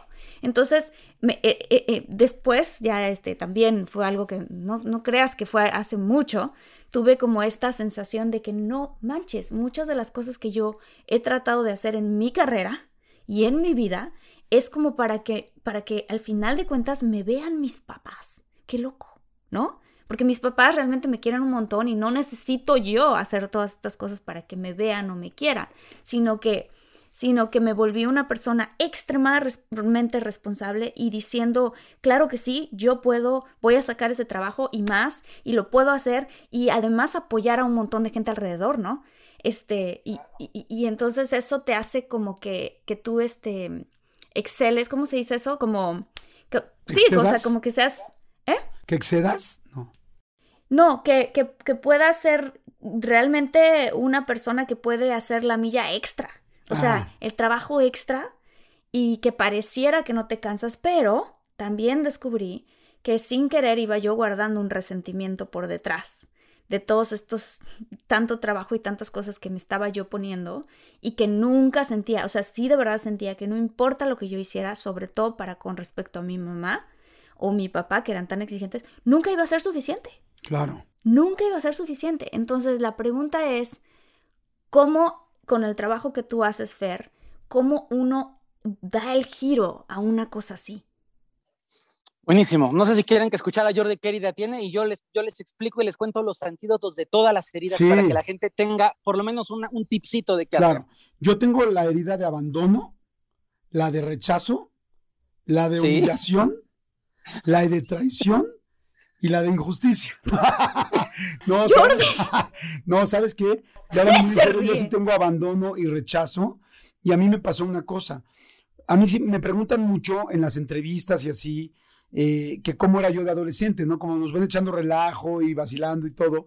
Me preguntan, oye, ¿y cómo eras de adolescente? Esperando el reportero a que yo le conteste, no, era un desmadre y tal, ¿no? O sea, y yo resulta que lejos de ser un desmadre, yo era completamente organizado, coherente, bien portado. Y es que, ¿qué pasa? Que el adolescente quiere llamar la atención.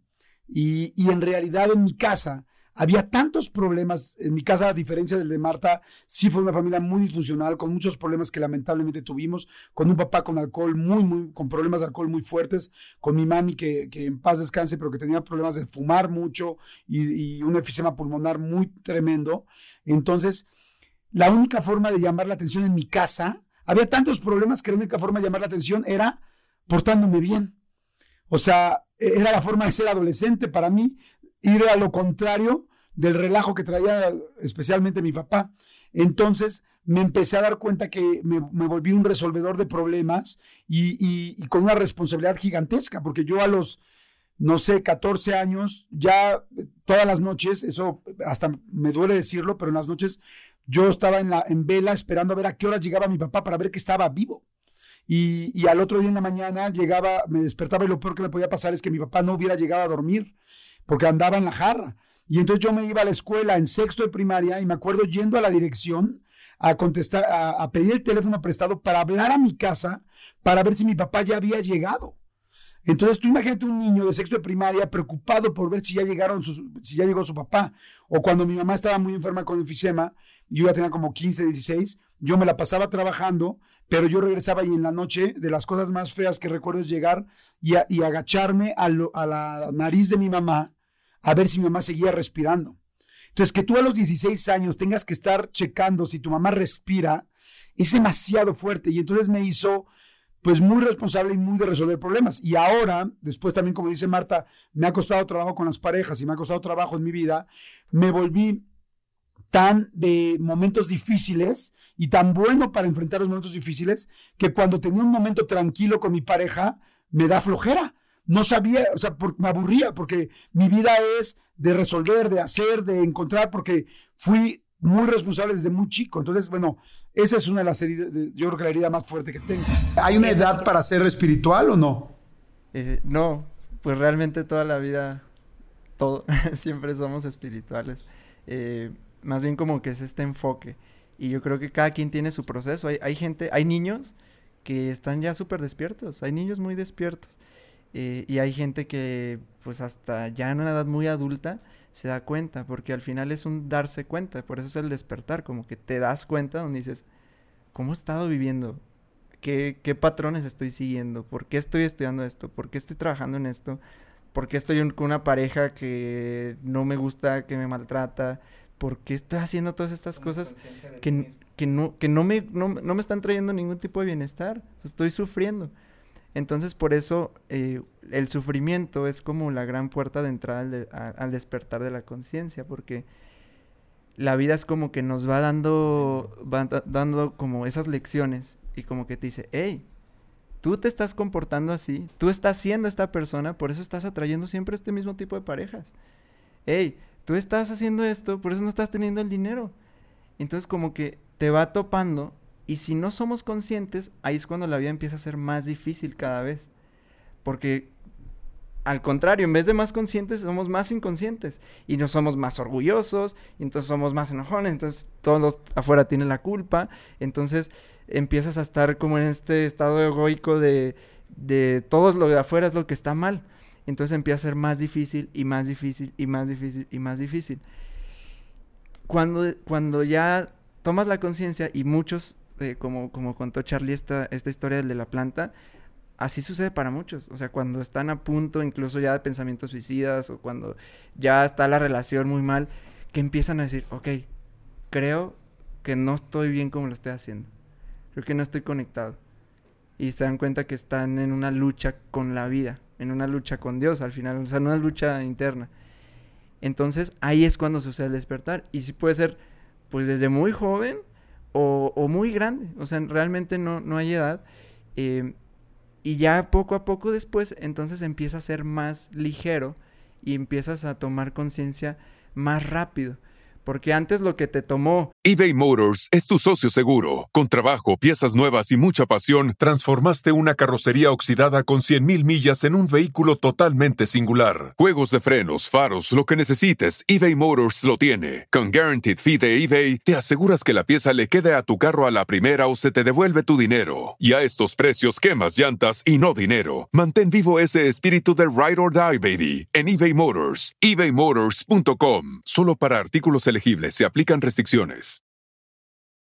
Una relación súper violenta o antes lo que te tomó una enfermedad física que no habías escuchado tu propio cuerpo y antes lo que te tomó todo ese sufrimiento para poder despertar, ahora ya lo vas captando, captas los mensajes más rápidos, ahora como que el despertar, y creo que también lo dice yo en, en algún momento, que entonces ya ese despertar empieza a ser más ligero, porque ya te das cuenta mucho más rápido de las cosas.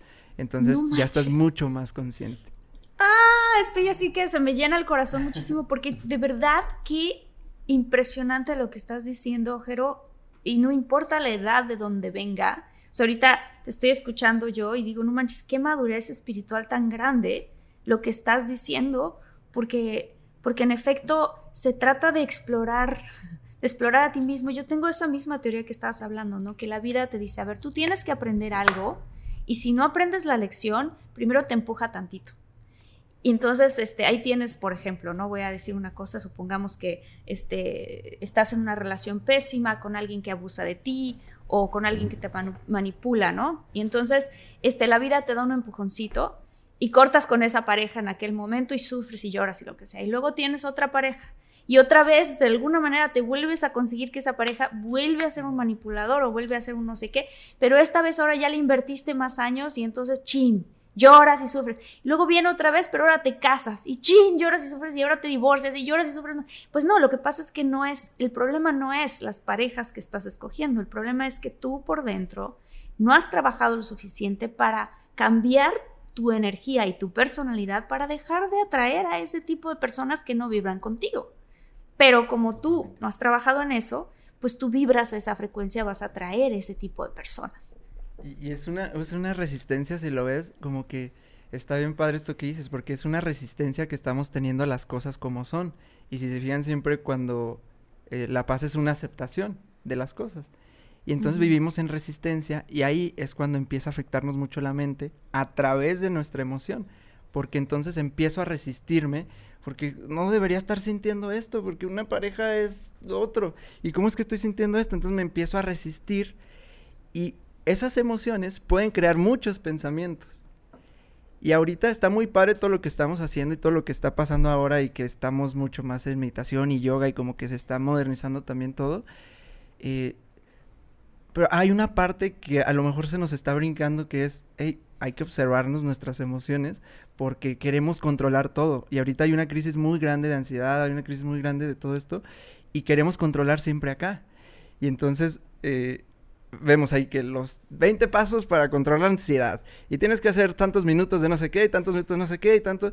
Y, yo veo eso y digo, yo creo que les genera más ansiedad todavía a las personas en querer cumplir todos estos pasos para ya no tenerla, cuando no es el tema luchar con la mente. Porque la mente es algo que sucede, es tan maravillosa, es como no estás luchando contra tu latir de tu corazón o contra tu digestión.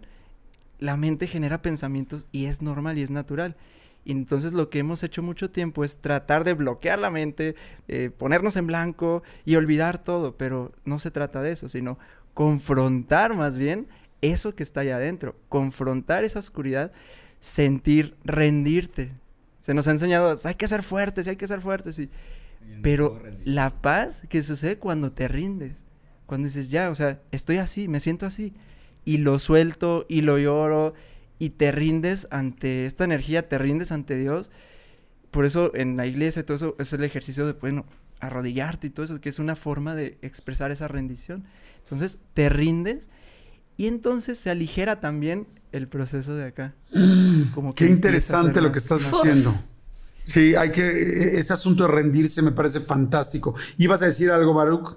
Sí, creo que también es bien importante recalcar este tema de identificar que no, no somos nuestra mente. O sea, muchas personas o en algún momento de nuestra vida pensamos que somos nuestra mente, lo que pensamos como que es lo correcto y es como que entender que va más allá de, de tus pensamientos, de tu cuerpo físico, sino somos seres energéticos y realmente hay, hay muchas cosas que como personas vamos descubriendo y vamos evolucionando pero es como que volver a la esencia, volver a la raíz, descubrir realmente quién eres. Y, creo que es cuando ahí sucede el, despertar, ¿no? Que dejas de ser esclavo de tu, de tu mente, de, tus pensamientos y empiezas más a sentir. Es, escuchar más a tu alma. E, es el mitote, ¿no? Que dice el, autor Miguel Ruiz. Traemos el mitote en la mente, ¿no? Es como salte de ese mitote, no eres tu mente. Ajá. Es como que no te controle eso. Tú tienes el control sobre, sobre esta herramienta, ¿no? Oigan, ahora para...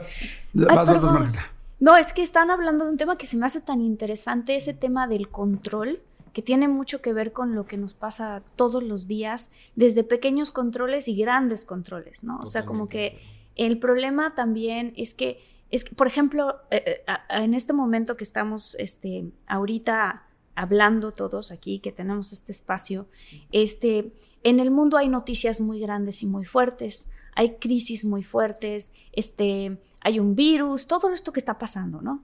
Y, y hace poquito platicaba con mi hermano y le decía, fíjate qué interesante, porque hace 10 años hubo una crisis acá en Estados Unidos muy fuerte de la bolsa, del, de la bolsa y de la, y de la, este, de las casas y de la economía. La economía se cayó. Exacto. Entonces, este, y yo recuerdo que en un momento dado yo dije, híjole, yo no tengo control de lo que está pasando allá afuera. Pero yo y todos nosotros en la vida, durante muchas ocasiones, le damos el poder de nuestra felicidad a otras circunstancias y a otras personas. Si tú no eres como yo quiero que tú seas, por ejemplo, como, como hermano o como amigo o como mis papás. Ay, es que mis papás, a ti te causa una inconformidad que son diferentes que tú o que, o que no son como tú quisieras que fueran. ¿Por qué te causa inconformidad? Porque tú estás tratando de tener control de cómo son ellos o las demás personas. En el momento en el que uno se rinde a ese control, se te abre el corazón. Y entonces dices... Shaktipat. Ah, ¿Eso? Shaktipat. Shaktipat, chacabum. Así. Ucalácala. No, así no, cualquier frase que quieras. No, pero en serio, se te abre el corazón y dices, claro, es que es que gran parte del día a mucha gente se le va en, en tratar de que todas las personas se acomoden con respecto a sus parámetros de lo que les hace feliz. Y justo venimos a todo lo contrario, todos somos tan diferentes, venimos a abrirnos, ¿no? De cierta manera, no sé, no sé este, si me estoy desviando o no, pero... No, sí, claro. Completamente. Y, y, también sabes que es bien importante, es escuchar es escucharte, justo como lo dice Geras, es escucharte.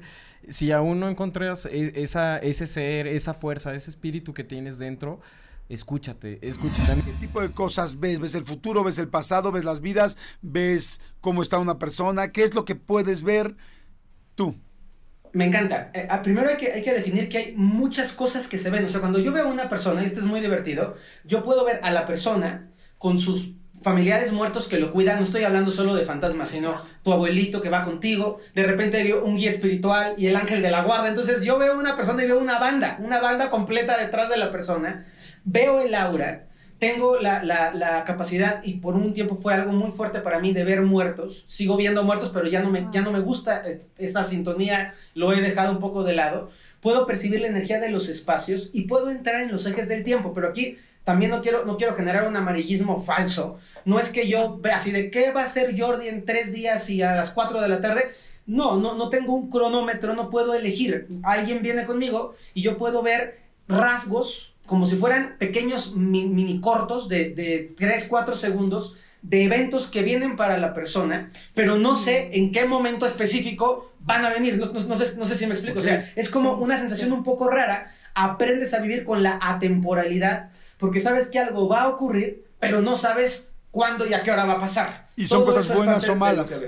Cosas, buenas, o malas. Sí, señor, sí, señor. A veces es horrible, ¿eh? Hay experiencias durísimas cuando tienes a alguien que quieres y sabes que se va a morir y estás viendo que ya se va a morir. Es durísimo, porque sabes que ya no hay nada que hacer y, y, lo, y lo, sientes. Y, es, es, de veras una experiencia muy compleja. Al paso del tiempo ahora me la llevo muy bien y me gusta y lo disfruto, pero por mucho tiempo la pasé realmente muy mal porque no podía acomodar lo que veía.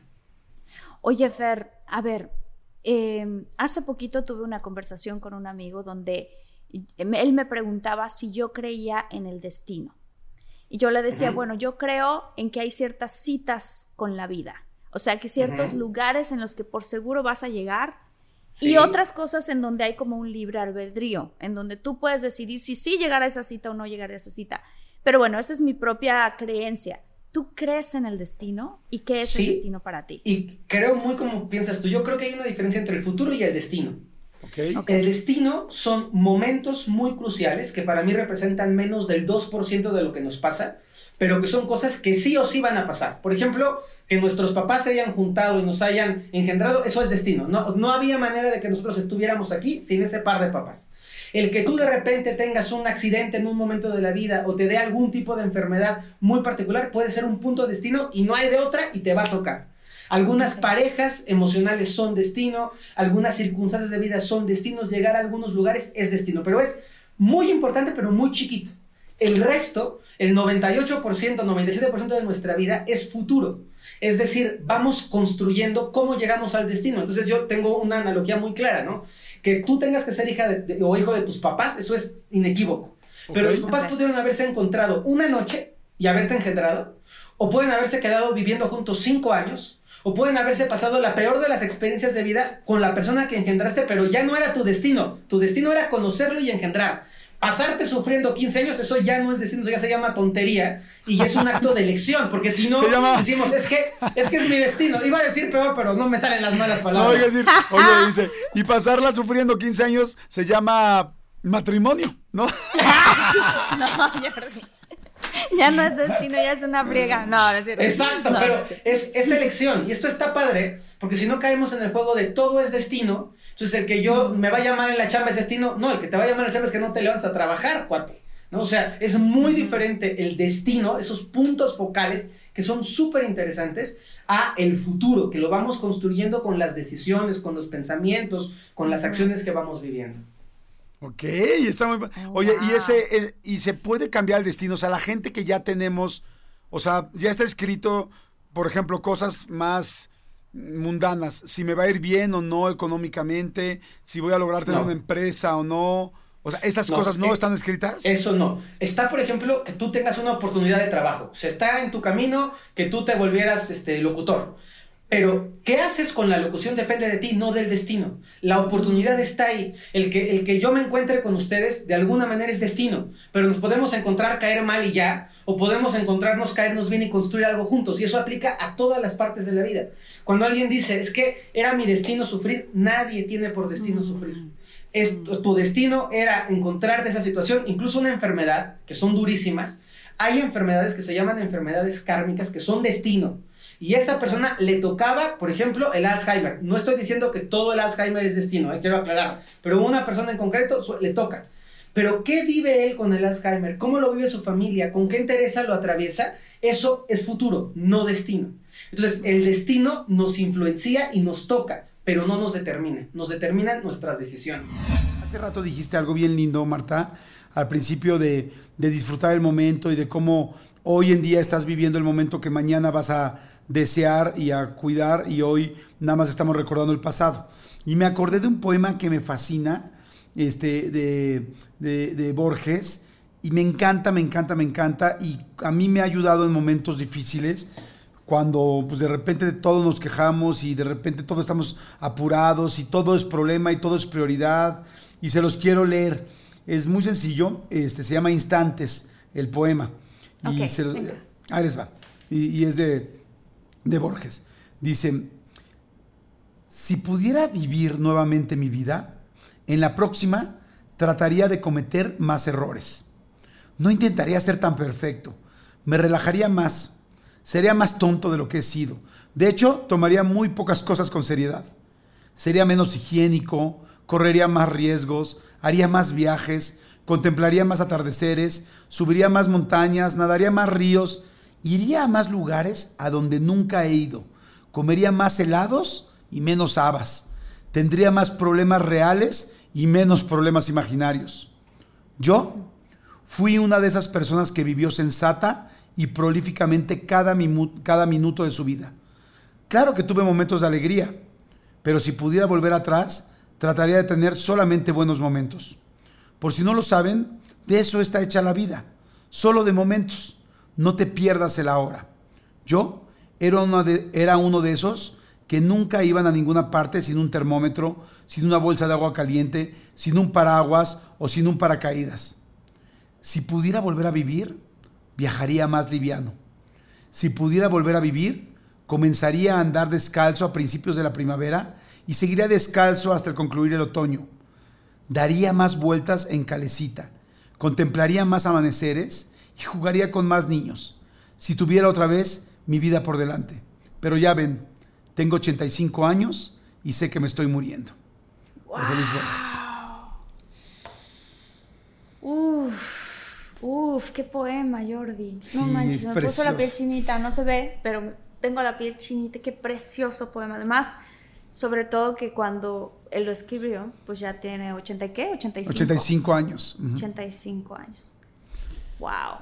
Sí es para pues tomar eso de lección, ¿no? Claro, el asunto es, en serio, a veces tratamos de que todo sea tan perfecto y de ser nosotros tan perfectos que dejamos de vivir. Entonces, si tienes 85, 84, 83, 70, 39, 40, 50, 20, empieza a vivir ahorita.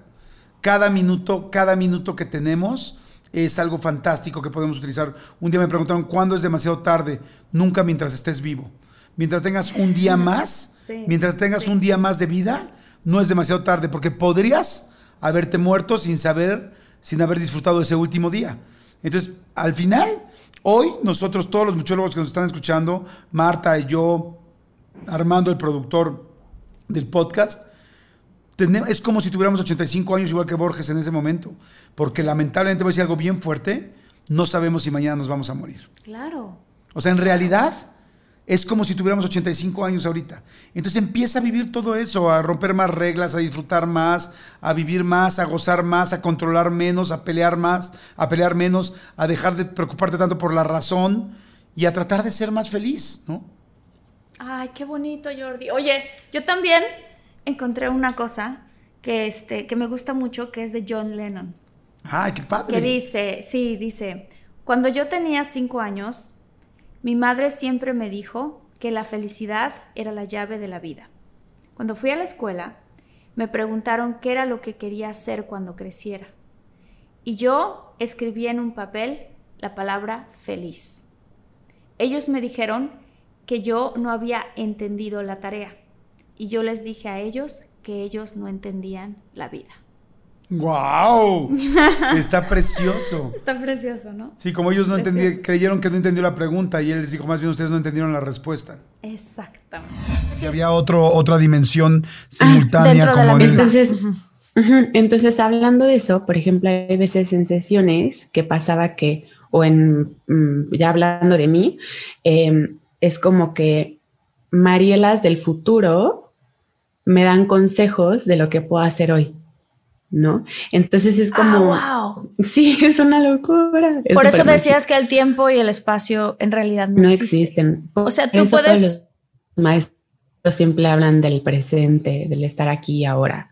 No porque sea así como... O sea, es que abarca muchísimas cosas, no solamente que puedes estar en paz en el presente, sino que literal en el presente es donde se presenta todo. Esto que acabas de decir se me hizo muy interesante. ¿Cómo, cómo, cómo es que uno, o sea, la Mariela del futuro estuvo súper interesante, puede darle consejos a la Mariela de hoy? ¿Cómo se hace eso? Porque en la vida real, ¿no? Obviamente yo estoy viviendo mi vida y a lo mejor me voy a equivocar en algo o en mi pasado me he equivocado en algo y cómo me gustaría yo, Marta, tocar a la puerta de mi misma yo, ¿no? Y decir, oye, cuidado por aquí, cuidado por allá. Entonces, ¿cómo se le hace para poder contactar a tu yo del futuro para que te dé consejos. O sea, esto que acabas de decir está Es una locura. o sea, la pregunta es que pues si es llamada por cobrar, porque entonces sí nos preocuparía. Exacto, ¿cuánto cuesta? Por su... O sea, ¿cuántos datos necesitamos para eso? ¿Cuánto es la inversión? No, o sea, realmente lo más bonito de esto y por eso me gusta como compartirlo es que en ese recordar quién eres, recuerdas esos dones que siempre existieron en ti. Entonces, yo siento que mm, parte del proceso de ascensión es el cómo, cómo le hago para hacer eso, es conectar con tu verdadero con el ser, ¿no? Con el alma, con el corazón.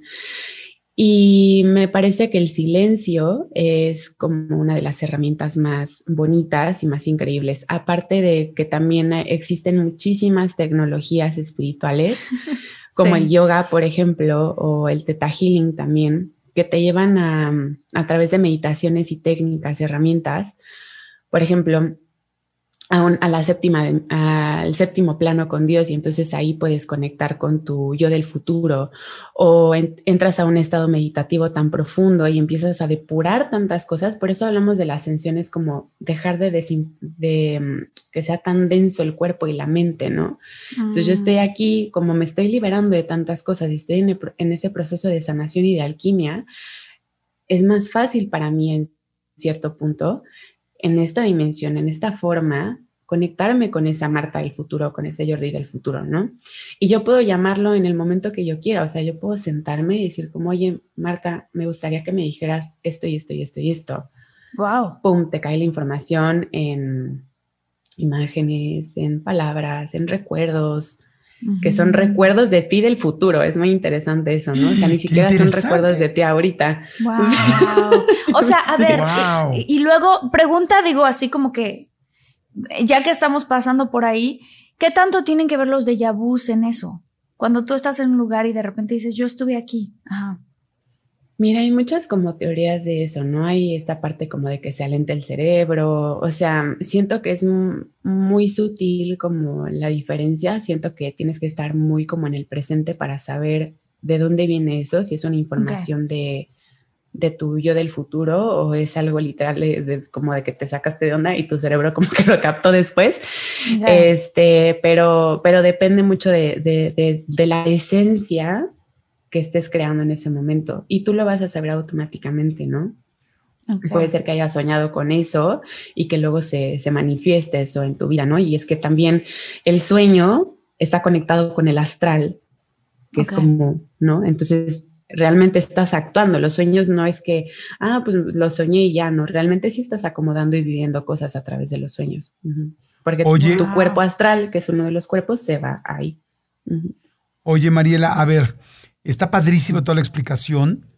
Este, ¿cómo puedo empezar a ascender? Hace rato dijiste algo bien interesante, que dijiste, la, la ascensión es como aligerar tus pensamientos, tu carga emocional, me imagino, eh, no sé, yo creo que los que vivimos estresados, pues puta, es como todo en contra, ¿no? Es todo mal. O sea, me imagino que el estrés, no hay, no hay nada que te amarre más a este, al rollo físico que el estrés.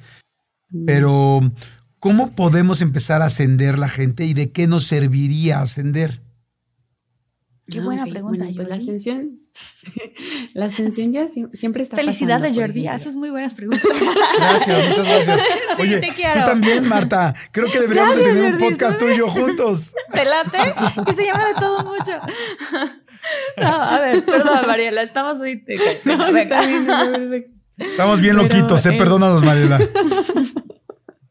Pero el que te iba a decir, el. O sea, ¿Cómo, ¿cómo ascender y para qué nos sirve? Sí. La ascensión está pasando, aunque uno no quiere, es algo que está pasando. Seamos conscientes de ello, ¿no? Okay. ok. Siempre estamos en esa constante ascensión porque el estar en la tierra es para eso. Ok. Literal. Ok. O sea, eh, todo lo demás que hagamos, ¿no? Si yo me quiero poner a dar clases de meditación o quiero hacer tal o cual, es como un juego. Realmente puedes hacer lo que tú quieras aquí, ¿no? Em, entonces ya estás ascendiendo. Ahora, ¿A dónde, ¿a dónde estoy ascendiendo? Mm, estás ascendiendo al reconocimiento de quién eres tú. O sea, no es que oh, te mm. vayas a ir a las nubes y, oh, Jordi se fue a las nubes y así con los ángeles y no sé qué. No, realmente es aquí, ¿no? O sea, es un cielo en la tierra. No es que se vaya a abrir de que un, así faro, así de luz y entonces ¿no? O sea, es aquí. Con todos esos efectos de sonido. Oye, a o sea, ascender sería, perdón, nada más para terminar. O sea, ascender sería, yo lo estoy entendiendo así, como sentirte más ligero, más consciente de quién soy, más conectado con mi alma y no solamente con lo que hay externo, más tranquilo, más sereno. Más yo, eso sería ascender. Ascender es regresar a ti. Por eso los maestros ascendidos, por ejemplo, como el maestro ascendido Jesús, que a lo mejor es un ejemplo como más, o sea, como visible, ¿no? O sea, el ah, sí he oído de ese chavo. sí, sí, nos han contado por ahí. Leí, el libro y he visto las películas. ya leíste el libro, está buenísimo. Hay un viejo y uno nuevo. El Viejo Testamento y el Nuevo Testamento. es que es la nueva entrega. Sí, sí, sí, no. No, o sea, hablando en serio, eh, digo, hablando de esto de los maestros ascendidos, o sea, Jesús está, o sea, digo, depende cada quien de, de, sus creencias, ¿no? Yo, yo personalmente sí creo que es el Hijo de Dios y que sí, tal cual, o sea, vino a este planeta a darnos un empujón enorme. Empujonzote. Enorme en la conciencia, en lo que es el amor, en lo que es vibrar a esta otra frecuencia que realmente es el amor. Él estaba en otro rollo, la verdad. Sí. ah, yo también. sí. Entonces. No, ya, ya voy a dejar de bromear. Está muy interesante el tema. Pero es como esta parte, por ejemplo, de la ascensión, es como regresar a ti. Por eso el maestro ascendió Jesús, el maestro ascendió Buda, por ejemplo, hablaban de, de ese como ese de, de, esa luz interna y siempre reconocían su yo verdadero, ¿no? Yo soy el que soy, ¿no? Y, y, eso es mm. ascender, o sea, no es que dejes de ser un humano, no es que dejes de enojarte, no es que dejes de como que estés vibrando alto y tomando jugo verde todos los días. Eso no es ascender, ¿no? A veces lo confundimos con, con eso y no es ascender, es ascender es aceptar y tener esa maestría, por eso le decimos maestros ascendidos y nosotros mm. llevamos un maestro ascendido dentro también. ¿No? Mm, o sea, no es una historia que nos cuentan, es como algo que nosotros es la invitación a encarnar y es de la manera en la que nosotros podemos ser más libres y conectarnos en vez de con nuestro yo falso o con nuestro ser falso, con nuestro ser auténtico. Mm, Eso es, ascender, ¿no? Y es como regresar a la unidad. También es parte de la ascensión, o sea, tú asciendes, ¿no?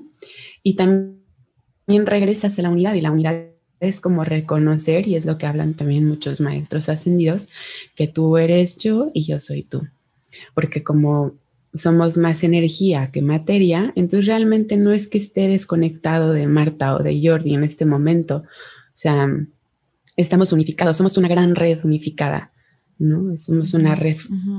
Eh, ¿Puedo regresar un poquito a cómo se logra hacer eso? Porque... Porque creo que muchos muchólogos y muchólogas se van a hacer la misma pregunta. O sea, sí, sí, dijiste a través de meditación, dijiste a través de encontrar ese silencio. ¿Cómo se hace eso? O sea, ¿hay un tipo de meditación en específico para, para empezar a ascender? Eh, eh, ¿Cómo? Mm, primero, o sea, primero como que tu vida, o sea, tu propia vida es la lección que tú elegiste para crear como ese regresar al amor y regresar a la unidad o esa ascensión, como le queramos llamar, ¿no?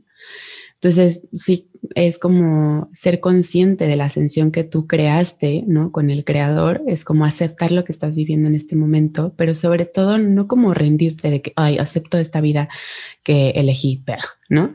Sino como realmente aprendo sobre, sobre lo que la familia que elegí, el hermano que elegí, la pareja que elegí, los amigos que elegí, la carrera que elegí, em, el propósito bueno, el propósito que es ser yo mismo, que elegí, ¿no? En mi autenticidad y abrazo eso, ¿no? También me doy cuenta, esa sería una. Dos, pues me doy cuenta de cuáles son mis patrones, mis creencias limitantes, toda esa historia que me pesa. Y entonces empiezo a crear alquimia con eso, empiezo a transformarlo, empiezo a transformar mis creencias, empiezo a transformar mis patrones, empiezo a ser libre, porque la ascensión es libertad. O sea, no es que vayas a ir a otro lugar, sino que eres, es tu versión más auténtica, ¿no? Si quisiéramos como ponerle igual otra definición. ¿Qué otra cosa puede ser? Pues puede ser literal, todos somos espirituales, o sea, eso no tiene nada que ver si eres, em, si practicas algo o no, pues simplemente por existir ya eres espiritual, porque somos seres espirituales, ¿no? Entonces, este, pues qué herramientas puedes utilizar, eh, las que te resuenen más a ti, ¿no? A Mariela Gaona le resonó muchísimo más la práctica de la meditación, la práctica del mantra, la práctica del silencio, ¿no? Eh, se fue entonces con, con, con, un maestro y entonces estuvo con un maestro estudiando, ¿no? Y entonces el maestro te enseña a conectar con tu cuerpo, por eso me encanta el yoga, porque involucra muchas cosas, entonces es como el yoga, yoga significa unidad, unión, ¿no? Entonces, el yoga es algo muy práctico y porque te lleva al asana, que son las posturas, que es como lo que vemos, ¿no? Sí. Pero también es la parte de la respiración, la parte de los mantras, la purificación del cuerpo, la purificación de la mente, el silencio, es como un estilo de vida.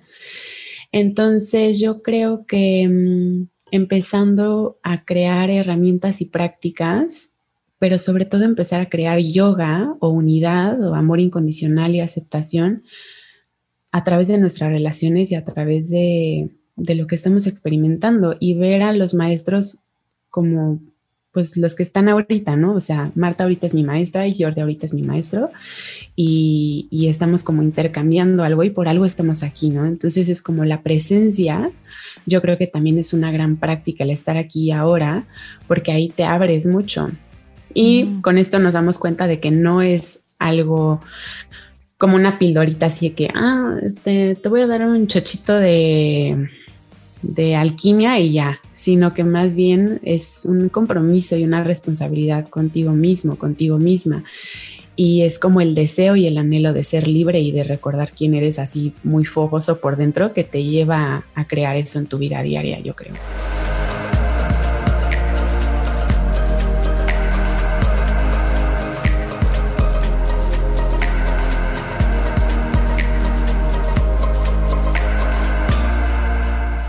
Emmy award winning John Mullaney presents Everybody's in LA, a special run of six live episodes created by and starring Mulaney that'll stream live on Netflix during the Netflix is a Joke Fest. The comically unconventional show will feature special guests where John Mulaney explores the city of Los Angeles during a week when every funny person is in it. Watch John Mulaney Presents Everybody's in LA, debuting May 3rd live at 7 p.m. Pacific Time, only on Netflix.